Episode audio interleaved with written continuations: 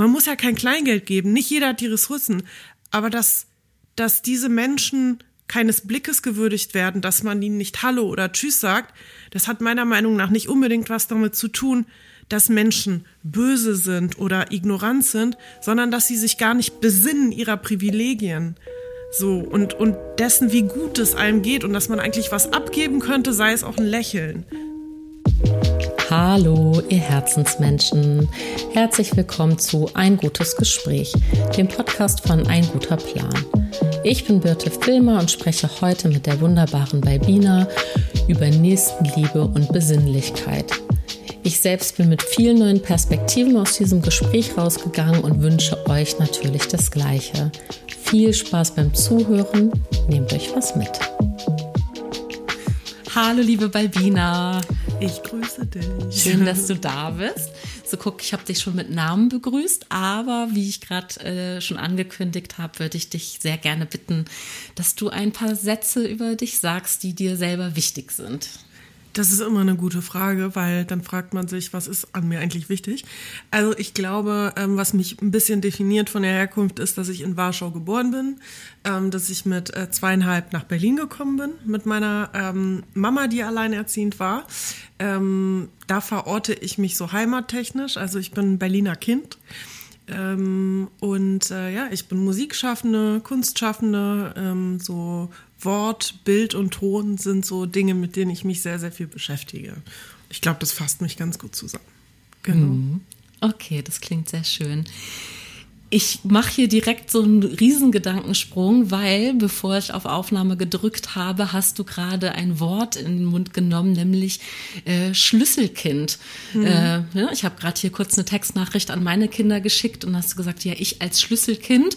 Mhm. Und das, äh, da, da äh, ahnte ich irgendwie, dass das eine spannende Geschichte sein könnte. Ähm, und weil du auch direkt gesagt hast, Schlüsselkind ist so negativ besetzt und warum eigentlich und so. Mhm. Hast du Lust, kurz zu erzählen, was deine Definition oder deine Verbindung zum Wort Schlüsselkind sind? Also meine Verbindung zum Wort Schlüsselkind ist, dass äh, ich ab einem gewissen Alter, wo ich einfach in der Lage war, ähm, ja, so vom, vom Hort nach Hause zu laufen und äh, mir das Essen warm zu machen zum Abend hin, äh, ich sozusagen ein Schlüsselkind war. So nannte man ja die Kinder, die nicht abgeholt worden wurden, ähm, weil die Eltern noch länger gearbeitet haben.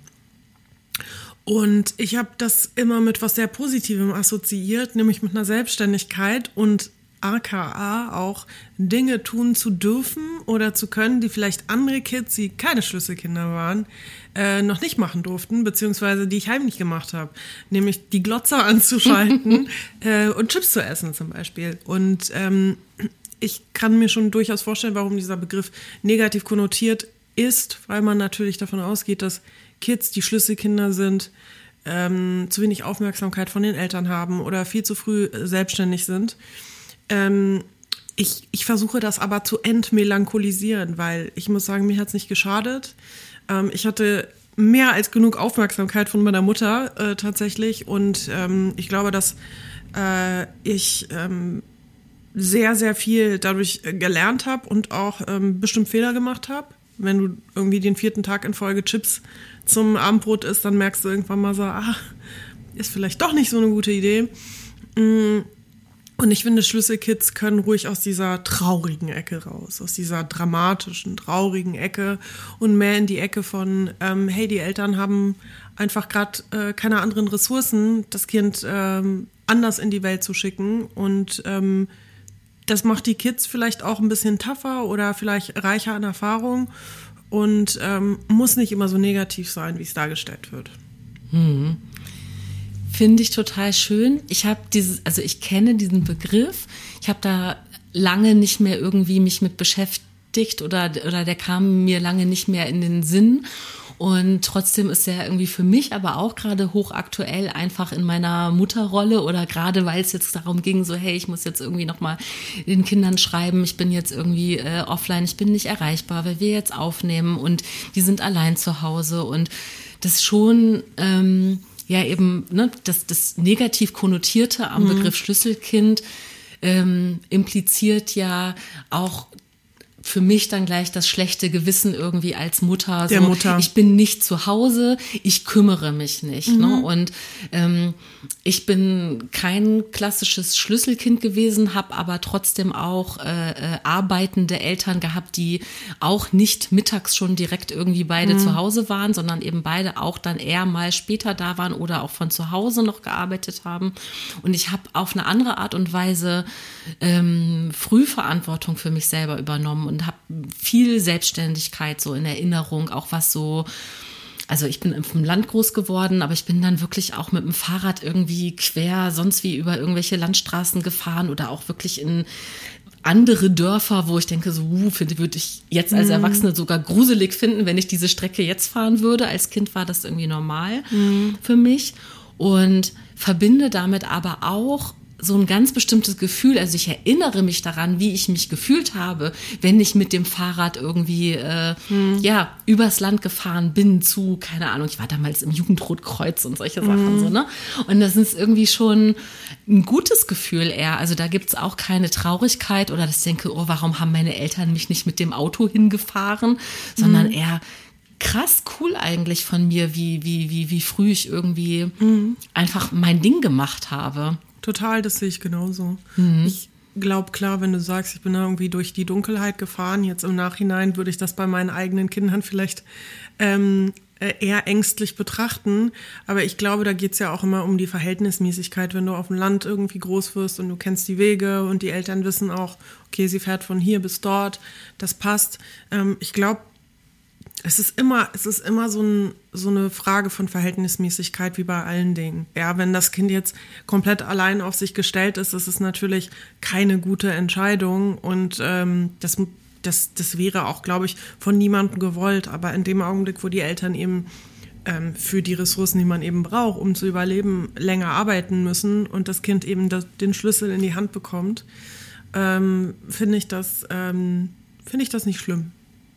Nee, ich finde es auch überhaupt nicht schlimm. Und so wie du es gerade erzählt hast, klingt es für mich ja auch eben nach, nach dieser Ambivalenz von, man ist irgendwie auf sich allein gestellt, aber dadurch lernt man ja auch was oder du hast dadurch, also habe ich gerade rausgehört, dass du dich irgendwie gut selbst organisiert hast, also mal mehr, mal weniger, wenn es vier Tage Chips waren, dann vielleicht weniger, aber ich habe mich, ähm, ich habe mich gerade gefragt, ob du ähm, vielleicht dadurch irgendwie, ich weiß ja auch nicht, über welches Alter wir sprechen. Sprechen wir über Grundschule schon? Sprechen wir über sechs, Äh, sieben ja, Jahre? ja, neun, Ja, neun, ja, 19. so, also ha- dann wirst du ja, schätze ich jetzt einfach mal oder frage ich einfach mal nach, hast du deine Hausaufgaben dann alleine gemacht, hast du die selbstständig erledigt? Manchmal.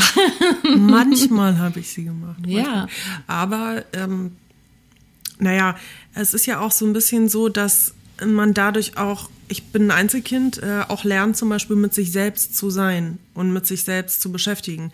Ich war immer tagsüber im Hort, danach bin ich nach Hause, wenn der Hort aus war. Ähm, und ich kann bis heute, habe ich überhaupt kein Problem mit dem Alleinsein. Also für mich ist es, ähm, ich kann mich selbst beschäftigen, ich bin auch tatsächlich, was mich in der Arbeit kennzeichnet. Ich weiß jetzt nicht, ob das viel mit Achtsamkeit zu tun hat, weil Achtsamkeit findet hier viel statt. Aber ich bin auch eine Beschäftigungsliebhaberin, weil ich immer Ideen habe, wie ich mich weiter beschäftigen könnte, auch tatsächlich kreativ. Und das habe ich auch vom Alleinsein, glaube ich. Ne? Hat sich da deine, deine äh, Musikalität schon entwickelt in der Zeit? Ich habe immer, also mich hat's immer zu Musik hingezogen.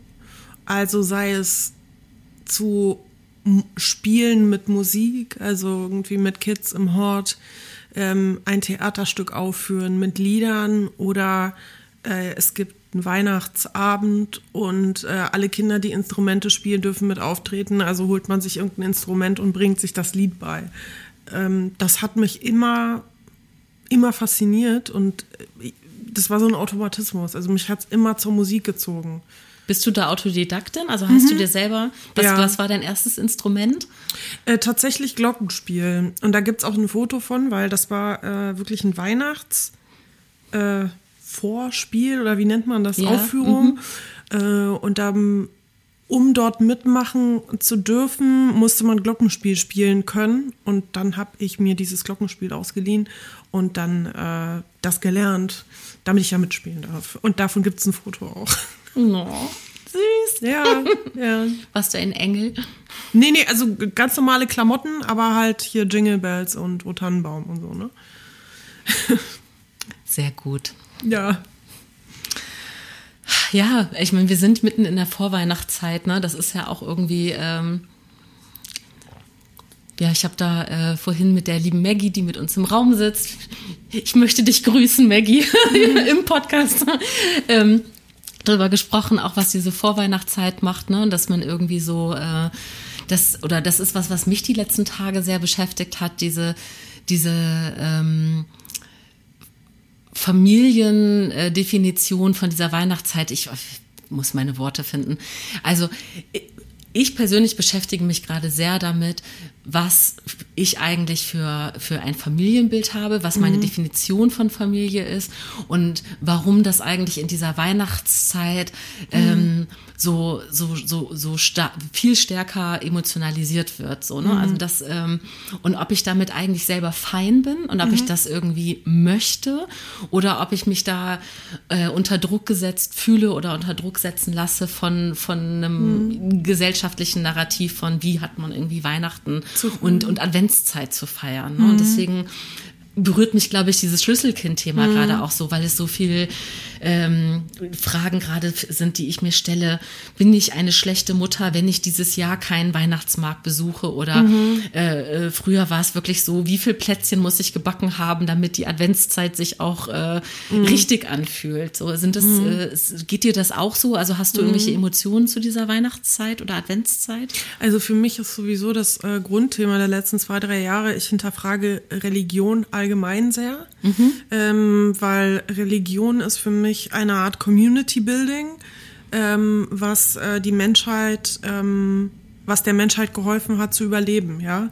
Also ein Grundthema und innerhalb dieses Grundthemas finden sich Menschen zusammen und halten Regeln ein, um äh, miteinander zu sein. Und diese Feste sind meiner Meinung nach sehr wichtig eben als Community-Kleber, ähm, dass man sagt, ähm, äh, Hanukkah ist es bei den JüdInnen, äh, Weihnachten ist es bei den ChristInnen, das Zuckerfest ist, bei, ist es bei Muslimen und so weiter.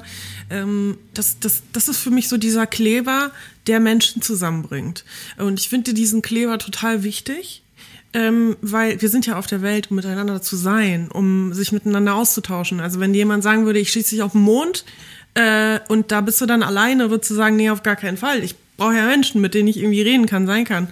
Ähm, und ich glaube, dieser Kleber ist wichtig. Und diese Essenz davon finde ich gut. Ähm, aber ich verabschiede mich sehr von den Narrativen, die dahinter liegen. Also für mich ist es so, äh, Familie ist das, was ich als Familie emotional empfinde. Äh, also nicht nur Leute, mit denen ich wirklich blutsverwandt bin, sondern Leute, die ich gerne habe und die ich zu, diese, zu diesen Klebefesten, nenne ich das mal so, ähm, gerne an mir dran habe, ja.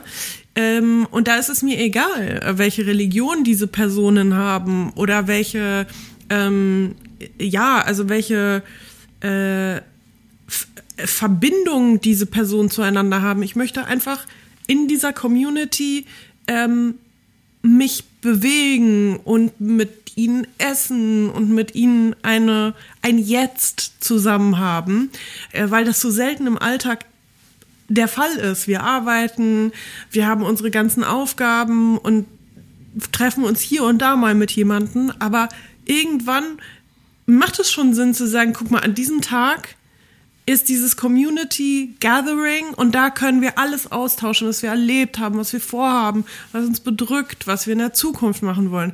Und das finde ich daran total wichtig. Und das ist für mich weg von Religion und weg von Blutsverwandtschaft. Das hat einfach was damit zu tun mit Freundschaft, mit Liebe ähm, und ja, und sich verbinden. Hm. Das ist total schön. Das berührt mich sehr.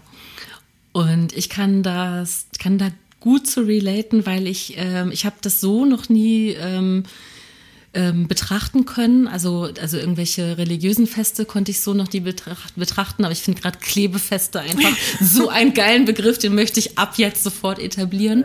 Ich kenne dieses Gefühl, ähm, äh, an Geburtstagsfeiern. Und mhm. zwar nicht nur an meinem eigenen Geburtstag, mhm. also den ich tatsächlich zum Beispiel sehr gerne feiere mhm. im Vergleich zu Weihnachten oder Ostern mhm. oder so, weil ich einfach weiß, so ich kann meine Familie, meine Wahlfamilie, nämlich die Menschen, die da sind, kann ich einfach zusammenbringen und die kennen sich ja auch gar nicht unbedingt immer ja. alle, ne? So und und das liebe ich aber auch, wenn wenn äh, Freundinnen äh, Geburtstag feiern und ich äh, ähm, also habe das so mhm. ein bisschen mal zurückblickend auf die letzten drei, vier Jahre, wo es ja zwischendurch einfach auf, aufgrund äh, von, von Corona, Corona, und Distanz und so weiter eben diese Feste nicht gab und dieses Zusammenkommen, ähm, war ich eben in, in diesem Jahr 2023 einfach auch mal wieder auf größeren Geburtstagsfeiern mhm. eingeladen und habe dann auch Menschen wieder getroffen, die ich vielleicht das letzte Mal vor vier oder fünf Jahren mhm. auch auf den Geburtstagen dieser Freundinnen gesehen habe ja. und dass man sich vielleicht auch nur in diesen Rhythmen sieht,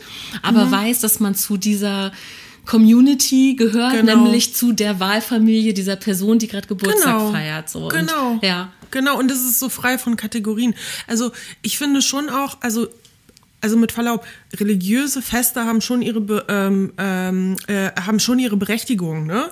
Ähm, aber ich finde, für mich persönlich, ich hebel das gerne raus aus dem Religiösen, weil genau wie du beim Geburtstag beschreibst, das ist dann so universell. Da sind dann, da sind dann alle, da gibt's halt keine Kategorien, weil da sind dann eben auch Freunde.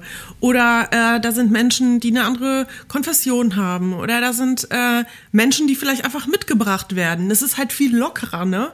Als, als dieses, ähm, muss ich auch sagen, als dieses patriarchale Weihnachten, ja. Mutter, Vater, Kind, Oma, Opa und der Weihnachtsmann kommt und das ist ja sehr patriarchal und nichtsdestotrotz ich finde Weihnachten toll. Ich mag die Plätzchen, ich mag die rote Farbe, ich mag den Tannenbaum. Aber zum Beispiel, das, das sind für mich nur Symbole dieses Zusammenkommens, dieses Miteinander Rituale Teilens.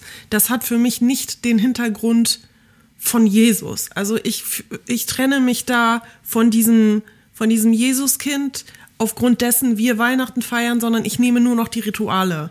Also die Geschichte dazu, die packe ich weg das ist nicht mein Ding und ich nehme mir nur die Plätzchen raus und ähm, die ähm, äh, das Essen, die rote Betesuppe und die Pierogi und die Adventskerzen. Ich liebe Adventskerzen. Ich habe dieses Jahr selber einen Adventskranz gemacht. Der ist total dope. Der ist, äh, der ist äh, komplett, äh, der ist nur weiß und ähm, hat so ähm, hat so pastellfarbene Muffins überall dran ähm, das nehme ich mir raus und trenne die Religion davon ab, weil damit kann ich nichts mehr anfangen. Ähm, und da, da kann ich dann auch wieder Weihnachten feiern. Und da kann ich dann nämlich auch, für ich für meinen Teil kann dann meine jüdischen Freundinnen, meine muslimischen Freundinnen, äh, kann ich einladen und sagen, äh, wir machen zweiter Advent und das und das und das wird gemacht. Und dann ist das völlig okay, weil es ist halt nichts Religiöses mehr. Hm. Hm. Ich finde es also super spannend, dass du, dass du das, dass du die Religion gerade so hervorhebst, weil ähm, das in meinem bisherigen Leben nie so krass präsent war an Weihnachten. Also ich bin mm. einfach nicht besonders religiös erzogen worden. Ich komme aus Polen. Ja, das darf ich ja. Ähm, und, und, und, und, Maggie lacht. Maggie kommt aus Polen und sie weiß, dass zu Weihnachten Jesus über uns schwebt die ganze Zeit. Jesus. Stimmt? Ja. Ich wundere mich immer, dass ihr Weihnachtsmann sagt, weil bei uns ist es nicht der Weihnachtsmann. Es ist das Jesus, das Christkind. Das Jesus. Christkind, ja. Aber hast du, hat die, hat die das? Entschuldigung, ich finde das halt, wirklich, also wir haben wirklich Leute, die in Polen, also die ne, Wurzeln in Polen haben, die haben wirklich eine Jesus-Störung, ne? So, ich glaube, so oft wie wir Guten Tag in Deutschland sagen, so oft sagen die Leute in Polen Jesus. Jesus. Hat, hat, die, hat, alles gut. ich ich, ich kenne das nicht, aber ich kann es mir vorstellen. Du, du, hast, also du bringst das Gefühl auf jeden Fall sehr gut rüber. Hast du Angst gehabt vor Jesus als Kind? Also ist das, ist das wirklich so eine, wenn du sagst, der hat über dir geschwebt oder über euch? Nee, ich hatte keine Angst vor Jesus, aber ich muss schon sagen, ich äh, hatte nie im Leben eine Verbindung zur Kirche. Nie im Leben habe ich verstanden, was dort besprochen wurde. Ich habe nicht verstanden, warum ich zur Erstkommunion in die Beichte gehen muss, damit ich dann die heilige Kommunion entgegennehmen kann. Ich habe es wirklich nie begriffen. Und ich, ich sage das nicht, um um Leuten zu nahe zu treten, die daran glauben oder ähm, denen das Kraft gibt. Ich sage das rein persönlich. Ich konnte mich nie mit diesem Narrativ identifizieren und ich hatte auch nie bis zum Ende des Religionsunterrichtes, die, bei dem ich auch bis zur, glaube ich, 12. Klasse oder sowas war, ähm, ich hatte nie das Gefühl, dass diese Schrift mir etwas gibt, das ich für mein Leben anwenden kann. Und, mhm. und das war, das war jetzt nicht, dass, dass, dass mir das Angst gemacht hat oder das war auch nicht, dass ich jetzt, ähm, dass mir das zu schaffen gemacht hat. Ich habe einfach dieses große Fragezeichen immer gehabt. Ähm, das heißt, du hast dich auch nicht als Teil der religiösen Nein. Gemeinschaft gefühlt. Nee, ich ja. habe hab wirklich, immer wenn ich zum Gottesdienst musste, das war für mich eine Qual. Diese Stunde, ich habe die ganze Zeit im Kopf irgendwelche Spiele gespielt oder geguckt, wie oft jetzt äh, irgendwer irgendein Wort sagt oder hab die Perücke von irgendeiner Frau in dem Essen. Das war für mich ganz, ganz schlimm. Also ich weiß nicht, ob es Maggie auch so ging, aber es war für mich halt einfach verschwendete Zeit, weil ich nichts damit anfangen. Es hat halt die Menschen nicht zueinander gebracht. Das war so stark hierarchisch. Vorne steht jemand, es wird auch immer nur gemeckert, alles ist immer traurig und alles ist immer schrecklich. Und, und dann da unten sitzen die Leute und dann knien sie und dann sitzen sie und dann knien sie und du hast keine Verbindung links und rechts, bis auf diesen, es gibt einen Moment in der katholischen Kirche, wo man sich dann im Gottesdienst die Hände schüttelt, ja, weil man halt irgendwie so äh, sich den Brüdern und Schwestern zuwendet, aber es gibt kein Wir-Gefühl. Also das sehe ich zum Beispiel in der evangelischen US-amerikanischen Kirche schon viel mehr, wo es halt Gospel gibt, also mhm. ähm, was ähm, von was viel so von der Black Community lebt, wo halt gesungen wird und wo auch Leute mal aufstehen und was sagen oder sowas. Da sehe ich schon eher noch dieses Zusammenkommen und aber das war in der, in der katholischen polnischen Kirche war das für mich wirklich ein sehr kalter Ort. Und da wurde auch meiner Meinung nach nonstop über Tod gesprochen. Über Tod und Sünde. Tod, Sünde und Jesus. Ähm, ja. Okay. Das wäre nämlich jetzt so meine Frage gewesen, wie es denn mit der Musik war. Also mhm. ob die Musik dir was gegeben hat oder ob das Singen in der Kirche äh, dich in irgendeiner Art und Weise berührt hat. Oder es gab einen ähm, es gab einen, ich weiß nicht, wie das heißt, wenn, wenn du erst so aufstrebender Priester bist. Ich weiß nicht, wie heißt denn das? Wenn ja, man, ich weiß, was du meinst, aber ich weiß es hm. gerade auch nicht. Genau. Und der ähm, war eine Zeit lang bei uns in der äh, katholischen Kirche in, in Berlin. Und der war total cool. Der hatte eine Gitarre und er hat einen Kindergottesdienst gemacht. Ähm, und er hat das so ein bisschen aufgelockert. Und dann hat er immer so Lieder gespielt, die ähm, ja, also die nicht wirklich kirchliche Lieder waren, sondern einfach ähm, christliche Lieder, die aber so ein bisschen mehr Abtempo mit Schmackes waren. Und diese, ja, ja, wirklich. Und äh, der ich hat dann überhaupt die, keine Idee, was Abtempo mit Schmackes ja, in einem, in also, Kirchenlied-Kontext heißen also, könnte. Mal, Kirchenlieder sind ja du, du, du, du, du. Und äh, bei ihm war das eher so ding, ding, ding, ding, ding. Äh, und der hat dann auch so Spiele gemacht, wo dann die Kids nach vorne durften und dann gab es zum Beispiel eine aufgeblasene Weltkugel und dann hat man die sich so zugeworfen und jeder hat dann, was weiß ich, ein Land gesagt, das er kennt oder sowas. Das war ein ganz, ganz, ganz toller Mensch und das war die einzige Zeit, wo mir das äh, in die Kirche gehen Spaß gemacht hat. Ähm, und der wurde relativ schnell gegangen von dieser Kirche, weil das den Menschen, die halt sehr traditionell sind, nicht gefallen hat. Ähm, und da hast du auch schnell gemerkt, was da so für, äh, ja, für Kräfte und für Hierarchien einfach sind, ähm, wie schwer das auch einzureißen ist. Und als der dann weg war, also das war wirklich die, die, die einzige Zeit, wo es ein bisschen aufgebrochen war, weil da ging es halt wirklich eher wieder um Community, um miteinander in Austausch treten, um Spaß. Ähm, das war so absurd. Also das ich habe das damals auch mit meiner Mutter besprochen, äh, es war fremd für die Gemeinde, dass man Spaß beim Gottesdienst hat. Beim Gottesdienst hat man keinen Spaß. Das ist ernst, ne? Und ich habe mir nur, ich habe mich immer nur gefragt, warum denn nicht? Also wenn es so Spaß machen würde, wie er das macht, dann würden ja viel mehr Leute hingehen. Ähm, aber nein, die Gemeinde, in der ich war, hatte was dagegen. Und wenn ich zum Beispiel in Gemeinden in Polen bin, weil ich zum Beispiel meiner Oma einen Gefallen tun möchte und sage, Omi, ich gehe jetzt mit dir mit in die Kirche, ähm, das ist eine bedrückte, eine traurige, eine schlimme Stimmung. Also ich kann mich gerne jemand vom Gegenteil überzeugen. Ähm, es gibt bestimmt auch die Kirchen, wo das vielleicht anders läuft, aber ich muss sagen, die katholische polnische Kirche ist nicht mein Favorit. Mhm. Ja, das konnte man Ja. jetzt raushören. Ja. Und ähm, ich habe gerade, äh, also wirklich gestern Abend mit einem äh, muslimischen Freund genau darüber gesprochen, was denn eigentlich auch die Buchreligion äh, eint, ne? dass wir so darüber gesprochen haben, weil wir ähm, beide eben äh, unseren jeweiligen Religionsursprüngen nicht extrem nahe sind. Aber, Aber den Ritualen, oder?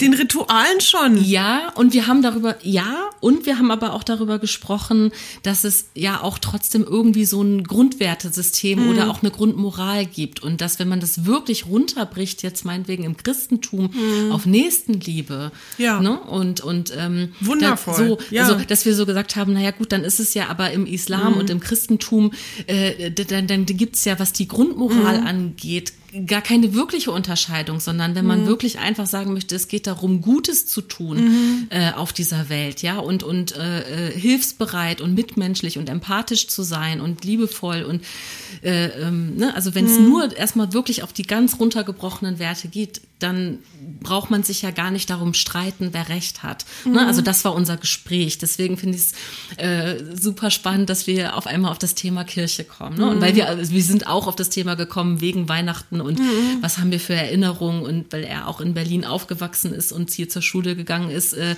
sagt er, natürlich kennt er das Konzept Weihnachten so, aber er Mhm. feiert es halt nicht. Ne? Und ich sage, ja, ich feiere zwar Weihnachten, aber ich habe es zum Beispiel nie als religiöses Fest wirklich empfunden, sondern eben, du hast gerade gesagt, so, es ist so, so, so stark patriarchal und für mich war es aber immer ein unheimlich kapitalistisches Fest, so, ne? Also das ist sowas, was ich als Kind schon für mich klar ähm, ablehnen konnte, äh, dass, dass dieses Geschenke, äh, äh, dieser Geschenkerausch ne, und auch dieses Wunschlistenschreiben, also das ich war nicht das Kind, was daran Freude hatte, irgendwie zu sagen, so, ich wünsche mir jetzt diese 20 Sachen aus dem, ich schneide jetzt irgendwie die Sachen aus dem Spielzeugkatalog aus und klebe die auf und Ne, ähm, und, und, und dasselbe habe ich eben auch mit meinen Kindern besprochen, dass ich gesagt habe, passt auf, ich weiß, ihr freut euch auf Geschenke vom Nikolaus oder vom Weihnachtsmann und so, aber so was bedeutet euch denn das drumherum? So, ne? Also dass wir da so gerade im Austausch sind und die, ähm, die Rückmeldung meiner Kinder war so, naja, Mama, wir verstehen schon, was du sagst, aber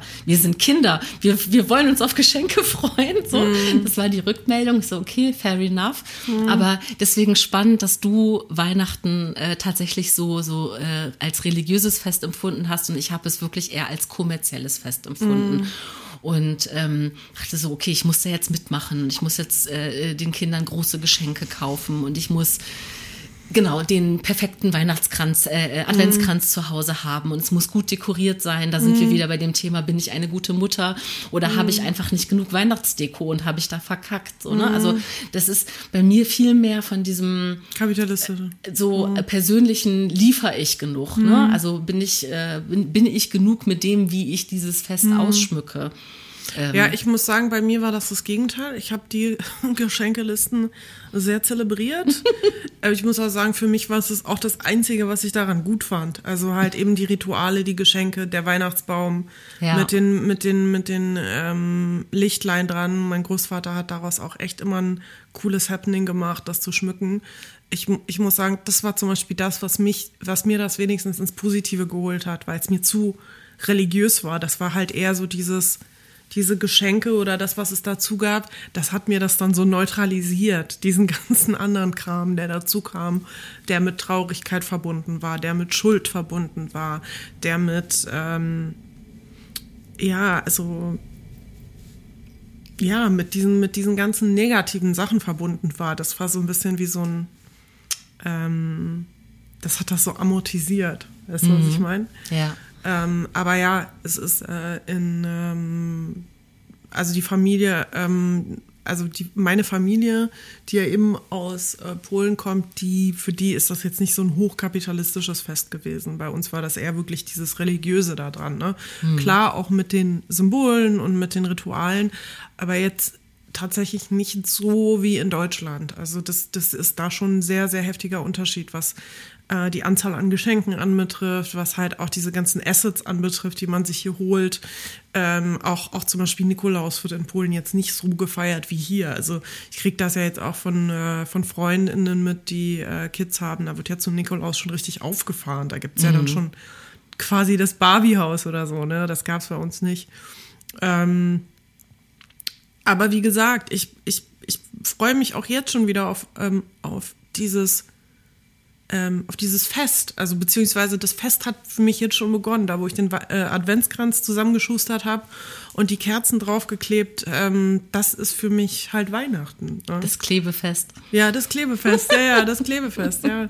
Ich finde, ich finde, ich finde sowas halt, ich finde sowas echt wichtig, ne? Ich finde, mhm. ich finde, das ist so ein Ort der Begegnung und wir leben wirklich in Zeiten, in denen alles sehr schnell vonstatten geht. Also ich habe das Gefühl, die Augenblicke sind viel kürzer als früher, weil wir so vieles haben, was dringend ist. Und ich glaube, diese Feste, auch wie Ostern oder wie äh, Geburtstage, wir, wir brauchen diese Feste, um zusammenzukommen. Ich meine, es ist ja auch ein Phänomen, dass in solchen Gesellschaften, in diesen hochprivilegierten Gesellschaften, in denen wir leben, ähm, gehen Leute feiern. Also man nennt das so, komm, lass mal feiern gehen, ja. Mhm. Ähm, früher hat man gefeiert, wenn es einen besonderen Anlass gab. Jetzt geht man feiern, weil man sich sonst im Alltag nicht begegnet, weil man die ganze Zeit irgendwie ähm, in seinem Loop hängt. Ähm, seit den 90ern eigentlich, seitdem, also seitdem meiner Meinung nach der Hyperkapitalismus gestartet hat ähm, und es die ganze Zeit darum um Effizienz geht. Ähm, äh, wir suchen uns dieses Feiern, um gemeinsam Augenblicke der, der, der Gemeinschaft zu haben. Und ähm, fernab von Religion, fernab von ähm, Blutsfamilie, äh, das sich gegenseitig erleben halt. Ne? Mhm. Aber ist das Feiern gehen, also ist mhm. das was, wo du Verbindung äh, äh, empfindest oder gehst du überhaupt mhm. feiern? Mhm. Oder also ich, ich glaube, feiern ist auch so, so ein krasser Berliner Begriff, ja. glaube ich, ne? Oder dieses so ja. am Wochenende feiern gehen. Äh. Aber ich habe schon das Gefühl, also dass sich das schon auch transportiert. Natürlich, wenn keine Ahnung, wenn du nach Darmstadt gehst, wird vielleicht nicht so viel gefeiert wie in Berlin, weil hier natürlich, wir sind halt hier in der Metropole. Aber ähm, nichtsdestotrotz neigen die Leute schon ähm, sich zusammenzufinden zu Anlässen, die man eben Feiern nennt. Also ich glaube nicht, dass das in den 80er Jahren so war, äh, dass es in den 70er Jahren so war. Das, das ist vermehrt jetzt, weil man halt eben ähm, ja, also früher hat man sich angerufen und gesagt, komm, wir verabreden uns am Mittwoch um 17 Uhr. Heutzutage gibt's das ja gar nicht mehr. Heutzutage schreibst du bei WhatsApp so, äh, ach komm, ich sag jetzt doch ab, weil wir können ja auch schreiben, ich bin jetzt fertig, gehe jetzt nach Hause. Also du, du brauchst ja diese, diese, diese Inseln, wo du weißt, ah, das ist die Insel des sich Begegnens. Und diese Feste sind die großen Inseln und dieses Feiern zwischendurch sind, glaube ich, die kleineren Inseln, damit man sich überhaupt begegnet, weil egal mit wem ich spreche, egal aus welchem Land die Person kommt, alle erleben das Phänomen, dass man sich nicht mehr sieht, dass man, dass man persönliche Treffen cancelt, weil man ja dann trotzdem verbunden ist 24-7 über soziale Medien und das Gefühl hat, man ist ja irgendwie am Start. Also zum Beispiel Maggie habe ich jetzt gesehen, die habe ich das letzte Mal gesehen, als wir einen Podcast zusammen aufgezeichnet haben. Und ich habe jetzt erst das Gefühl, dass ich sie wirklich sehe und dass wir uns wiedersehen, aber trotzdem dazwischen dachte ich, ich hätte eine Verbindung zu ihr, weil ich sie auf Social Media gesehen habe. Also ich dachte, wir wären immer. Jetzt habe ich aber erst gemerkt, ach krass, das ist ja wirklich ein Mensch. Also die läuft jetzt hier und hat einen Körper und atmet ein und aus. Das vergisst man einfach. Und, mhm. und, und deswegen sind diese, diese Inseln der Begegnung, oh Gott, ey, was, was ich hier heute für die Insel der Begegnung. Ich finde es aber total schön. Ich wollte gerade sagen, ja, ich mag das. Aber, aber weißt du, was ich meine? Diese Insel der Begegnung ist halt eben Weihnachten oder ist halt das Zuckerfest oder ist halt Hanukkah. Äh, und ich glaube deswegen, ähm, ich bin kein Freund von Religion persönlich, aber ich bin eine Freundin von religiösen Ritualen, die G Gemeinschaft äh, fördern. Und ich glaube, davon kann es nicht genug geben in den heutigen Zeiten. Und ich würde mir wünschen, dass es, ähm, dass es einfacher wäre, die quasi religionsverbindend miteinander feiern zu können. Also zum Beispiel habe ich ähm, eine gute jüdische Freundin, die ähm, mich äh, zur Bar Mitzwa eingeladen hat, obwohl ich keine Jüdin bin.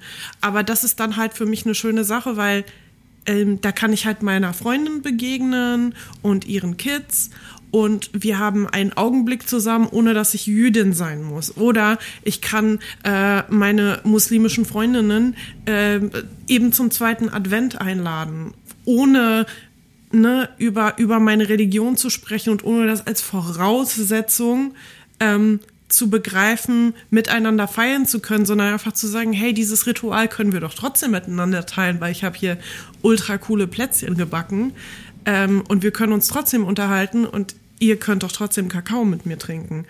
Ähm, und das ist halt das, was ich so hoffe, dass Religion in Zukunft viel mehr äh, diese gemeinschaftlichen Rituale in den Vordergrund stellt, dass man es schafft, sich dort zu begegnen, weil dann hätten wir viel mehr Räume, in denen wir uns begegnen könnten. Und dann hätte man auch viel mehr Räume für Verständnis. Ähm, weil die Gemeinsamkeit ist ja eigentlich wirklich die, dass man ein Wir-Gefühl haben möchte über Religion. Und das wollen ja alle Religionen. Alle Religionen sind darauf ausgerichtet, eine Community zu erschaffen. Und das mhm. ist ja was Gutes, weil das mhm. wollen wir als Menschen ja. Mhm. Ich frage mich gerade, ähm, weil, weil du jetzt sehr, äh, sehr viel das alles an der, an der Religion festgemacht hast. Es gibt ja ganz viele. Ähm, ganz, ganz viele gesellschaftliche Anlässe für diese Inseln der Begegnung. Ich bleibe jetzt genau mhm. bei diesem Begriff, ich finde den schön. Ne? Also es können ja auch Hochzeiten sein oder eben, wie ich gerade sagte, Geburtstage und Hochzeiten. so. Aber auch. ich frage mich gerade, ob nicht gerade du eben als, als Künstlerin mhm. nicht auch die bist, die dafür Räume schafft. Also ähm, und, und das ist, also ist nicht Musik auch eine total, äh, totales Werkzeug zur Verbindung? Also ist das nicht ja. auch etwas, wo sich Menschen wunderbar begegnen können und, und, zusammenkommen können.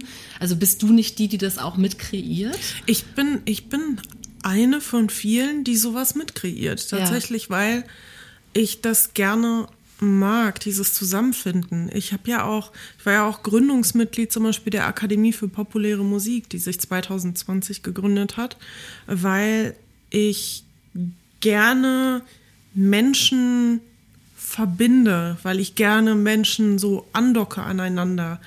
Ähm, auch bei Polyton, da haben wir auch gerade drüber gesprochen, ähm, im Off.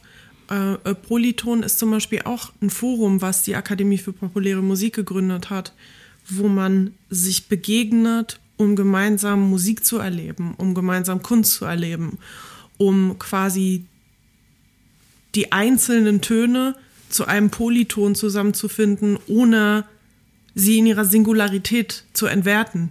Also diese, diese Zusammenkunft ist etwas, das ist mir wichtig, weil ich gerne in einer Gemeinschaft bin, obwohl ich auch gerne alleine sein kann. Also das widerspricht sich gar nicht. Ne? Ich bin auch gerne allein.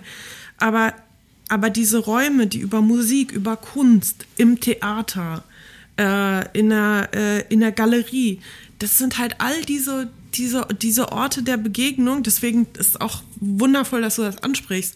Kultur ist ja eben auch ein Ort der Begegnung, deswegen ist ja Kultur auch so wichtig. Deswegen muss ja Kultur auch geschützt werden und kann eben nicht nur kommerzialisiert werden und danach betrachtet werden, äh, ob sie jetzt irgendwie im Mainstream funktioniert nach kapitalistischen Parametern. Ne? Das, ist, das ist auch ein sehr, sehr wichtiger Begegnungsort, weil das ist auch ein Begegnungsort, der eigentlich frei von allem ist, mehr oder weniger. Wir wissen, Kultur, also Kunst, äh, äh, es gibt ja auch verschiedene Kunstarten, aber im Prinzip ist Kunst erstmal ein Ort der Begegnung und ein Ort der Auseinandersetzung mit sich selbst und mit der Umwelt. Absolut. Also soll sich ein Mensch bei mir melden, äh, der noch nicht irgendwie zur Musik äh, geweint hat, ne? Oder mhm. irgendwie einfach überhaupt ja intensive Gefühle einfach dabei erlebt, äh, Musik zu hören oder im Theater und also weil du auch gerade Theater erwähnt, also weil du gerade mhm. Kultur allgemein, aber ne, Kunst, äh, das ja, das, das ist ja, ähm, da, da hat ja jede Person irgendwie auch eine eigen, ein eigenes Bild dazu im, im, Kopf, was ist denn jetzt Kunst? Ne? Und ich habe zum Beispiel, obwohl ich äh, dem mittleren Bildungsbürgertum entspringe, also ich bin nicht irgendwie kunst- oder kulturfern aufgewachsen, aber ich habe eine äh, ganz langjährige äh, Theater- und Oper- äh, mhm. ähm, äh, Hemmschwelle gehabt oder, oder, oder zum Beispiel auch gerade was so modernen Tanz angeht. Ich habe da eine Freundin, die mich da aus beruflichen Gründen zu, zu so Tanzaufführungen mitgenommen hat. Und ich dachte so, hm, oh mein Gott, ich habe gar keine Ahnung, ich weiß gar nicht, worum es geht. Und muss ich nicht irgendwie mich vorbilden, muss ich irgendwie was äh, Muss ich nicht erstmal ein dickes Buch mit 600 Seiten ja, lesen? oder muss ich jetzt irgendwie, also muss ich mich informieren, muss ich irgendeine Historie dazu wissen? Und ähm, also es hat wirklich locker, sagen wir mal, zehn bis zwölf dieser, dieser mhm. Aufführungen, die, zu denen sie mich immer wieder mit hingenommen hat oder auch immer noch hinnimmt, gebraucht, bis ich diese Hemmschwelle losgeworden mhm. bin und mir selber erlaubt habe, das Verrückt. einfach zu erleben. Ne? Also Verrückt, einfach, aber du hast ja schon so ein so einen kleinen Diktator in dir drin, ganz streng, ne? Der, der dir innen drin sagt so, äh, äh, nee, das hast du dir noch nicht verdient, da musst du erstmal das machen und das machen, das machen, das machen, dann darfst du das äh, erleben.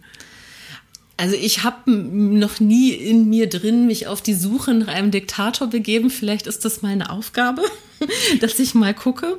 Ähm, ich glaube aber, dass es vielen Menschen so geht. Mhm. Also ne, auch diese, dieses Gefühl, vielleicht in ein Museum zu gehen und nicht zu wissen, äh, zu welcher äh, mhm. Epoche jetzt vielleicht irgendwie ein Das Gemälde ist aber gehört. das Beste. Das ist, das, das ist tatsächlich ja, ja, das ja. Beste. Also ich, ich, das ich, ist das Allerbeste, nichts zu wissen und da einfach so reinzugehen. Das ist das Allerbeste aus Modern Dance. Nichts zu wissen und da reinzugehen und sich das anzugucken. Das ist das, wie ein Kind dort reingeht. Am besten gar nichts durchlesen. Danach kann man sich alles durchlesen. Aber eigentlich hast du ja dann den Superlativ des Erlebens. Weil du wirst es ja nicht eingrenzen, du wirst es nicht bewerten, du wirst einfach nur da sitzen und es dir pur angucken. Deswegen hat diese Stimme, die in dir spricht, die sagt, oh, kann ich das, darf ich das, muss ich nämlich, eigentlich hat die total Unrecht. Ich mag sowas eigentlich nicht sagen, Unrecht. Diese Stimme hat Unrecht, weil das Erleben jeder, jeder kann, sofern es die Sinne erlauben, äh, alles erleben, ohne etwas zu wissen bei, in Kunst, finde ich. Mhm. Ich gebe dir zu 1000 Prozent recht und ich finde es auch total schön, wie du es sagst. Und ich glaube trotzdem, wenn man das so im Großen und Ganzen betrachtet, äh, ist das halt total wichtig, genau dieses Gefühl auch zu ja zu verbreiten oder zu kreieren. Mhm. Also genauso wie du sagst, du möchtest halt fernab von religiöser Zugehörigkeit äh, ähm, das Fest Weihnachten, das Klebefest Weihnachten mhm. einfach mit allen, mit deiner Wahlfamilie mhm. feiern. Ähm, das heißt ja aber auch, dass du die Atmosphäre dafür kreierst, dass sich alle eingeladen fühlen und alle ja, willkommen fühlen. Das stimmt. Und wenn es jetzt tatsächlich diesen inneren Diktator gibt, von dem ich bisher noch nichts wusste, aber den ich wahrscheinlich finden werde, wenn ich suche. Ich war zum Beispiel letztens an einem einem Festgottesdienst im Berliner Dom äh, und ich bin seltenst in der Kirche. Mhm. Und auch da habe ich mich so ein bisschen fehl mhm. am Platz gefühlt, einfach im Sinne von, darf ich denn jetzt hier sein? Mhm. Ich habe, ich kann das Vaterunser mitbeten und das mache ich dann in mhm. dem Moment, wo ich da bin, auch aus Respekt, weil ich einfach mhm. finde, ich bin jetzt hier als Gast in diesem Gebäude, was irgendwie ne, diese Religion so für diese Religion steht. Also bin ich verhalte ich mich auch als Gast, ja. Ich halte mich an die Hausregeln und ich spreche mit und ich singe mit. Ich singe auch sogar ganz gerne mit, obwohl ich sonst ganz gehemmt bin, wenn es um Singen geht. In der Kirche hört man mich ja nicht so gut. Und dann genieße ich das auch, ne? Aber es gibt trotzdem dieses Gefühl von, darf ich das? Und ich finde, vielleicht ist das eine ganz spannende Frage, wann sich wer wohin überhaupt eingeladen fühlt und ähm, ob, wie viel Aufgabe das auch für jeden persönlich ist, andere zu irgendwas einzuladen. Ne? So wie du sagst, ich lade meine Freundinnen ein, egal äh, welcher Religionszugehörigkeit, du lädst halt deine äh, HörerInnen, deine Fans ein, äh, die sind willkommen bei dir äh, auf einem Konzert äh, deiner Musik zu, zu, zu lauschen und dadurch in Gemeinschaft zu kommen. Ne? Und du kreierst Räume für, für, für äh, Kreativschaffende, wie, wie du gerade gesagt hast. Ne? Du bist äh, Mitgründerin von der Akademie für Popkultur und, und, und hast gerade, also man hat es dir angesehen und angehört, dass das wirklich eine Herzensangelegenheit ist, zu sagen, ich mag das und man könnte es jetzt beruflich Netzwerken nennen, aber im Endeffekt geht es ja auch da um Gemeinschaft und Ja. Austausch. Ne? Und ich finde diese, dieses Einladen und sich eingeladen fühlen, vielleicht ist das eine ganz spannende ähm, Geschichte, die zu betrachten. So, was braucht es denn? Weil ich glaube, manche Leute gehen irgendwo ganz selbstverständlich hin mit diesem Gefühl, alles klar, ich gucke mir das an, ich bin unvoreingenommen, aber diese auch einfach vielleicht ja, keine Hemmschwelle haben, einfach irgendwo unvoreingenommen reinzugehen. Und andere fühlen sich vielleicht nicht willkommen oder haben auch Ängste oder fühlen sich nicht Durchaus. Teil einer Gemeinschaft. Ja, ja, ne? und, und das, ähm, das kann ja von ganz vielen verschiedenen Faktoren abhängen. Das kann ja von einer religiösen Zugehörigkeit abhängen, das kann aber von deinem Bildungsstand abhängen. Ne? Von der Ähm, Klasse, ja. Genau. Ja. So.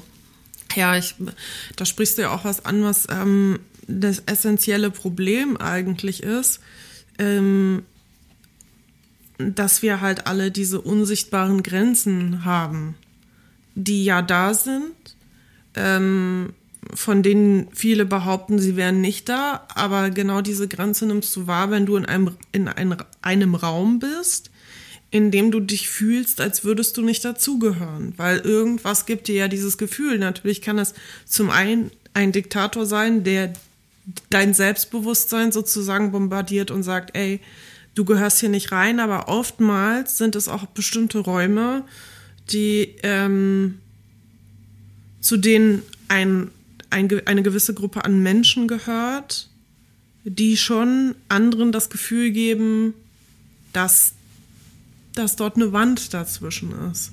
Und ich finde, das liegt halt häufig daran, dass sich Menschen Strukturen unterordnen und danach sortieren und der Meinung sind, dass wenn andere nicht automatisch auch zu diesen Strukturen dazugehören, sie trotzdem nicht in die Gemeinschaft aufgenommen werden können, temporär. Also es sind keine atmenden Gemeinschaften, die die Leute aufnehmen und wieder loslassen, sondern das sind dann so so, so, so Geklüngel an, an Communities. Wir sind jetzt hier die Gemeinde und wir haben jetzt diese Rituale und dich habe ich hier noch nie gesehen oder du bist meine Nachbarin, du gehst nur einmal im Jahr in die Kirche und deswegen findet da eine Kluft statt. Und ich glaube, das hat halt viel was mit Bewertung zu tun und Aufwertung, ja, dass man sich selber sagt, oh, ich bin hier aber ganz oft äh, in der Kirche und ich bin ganz engagiert und ich identifiziere mich mit dieser Gemeinschaft und eine Person, die dann von außen mit reinkommt, die gehört erstmal nicht dazu, weil die hat gar nicht den Effort geleistet, um hier Teil dieser Gemeinschaft zu sein.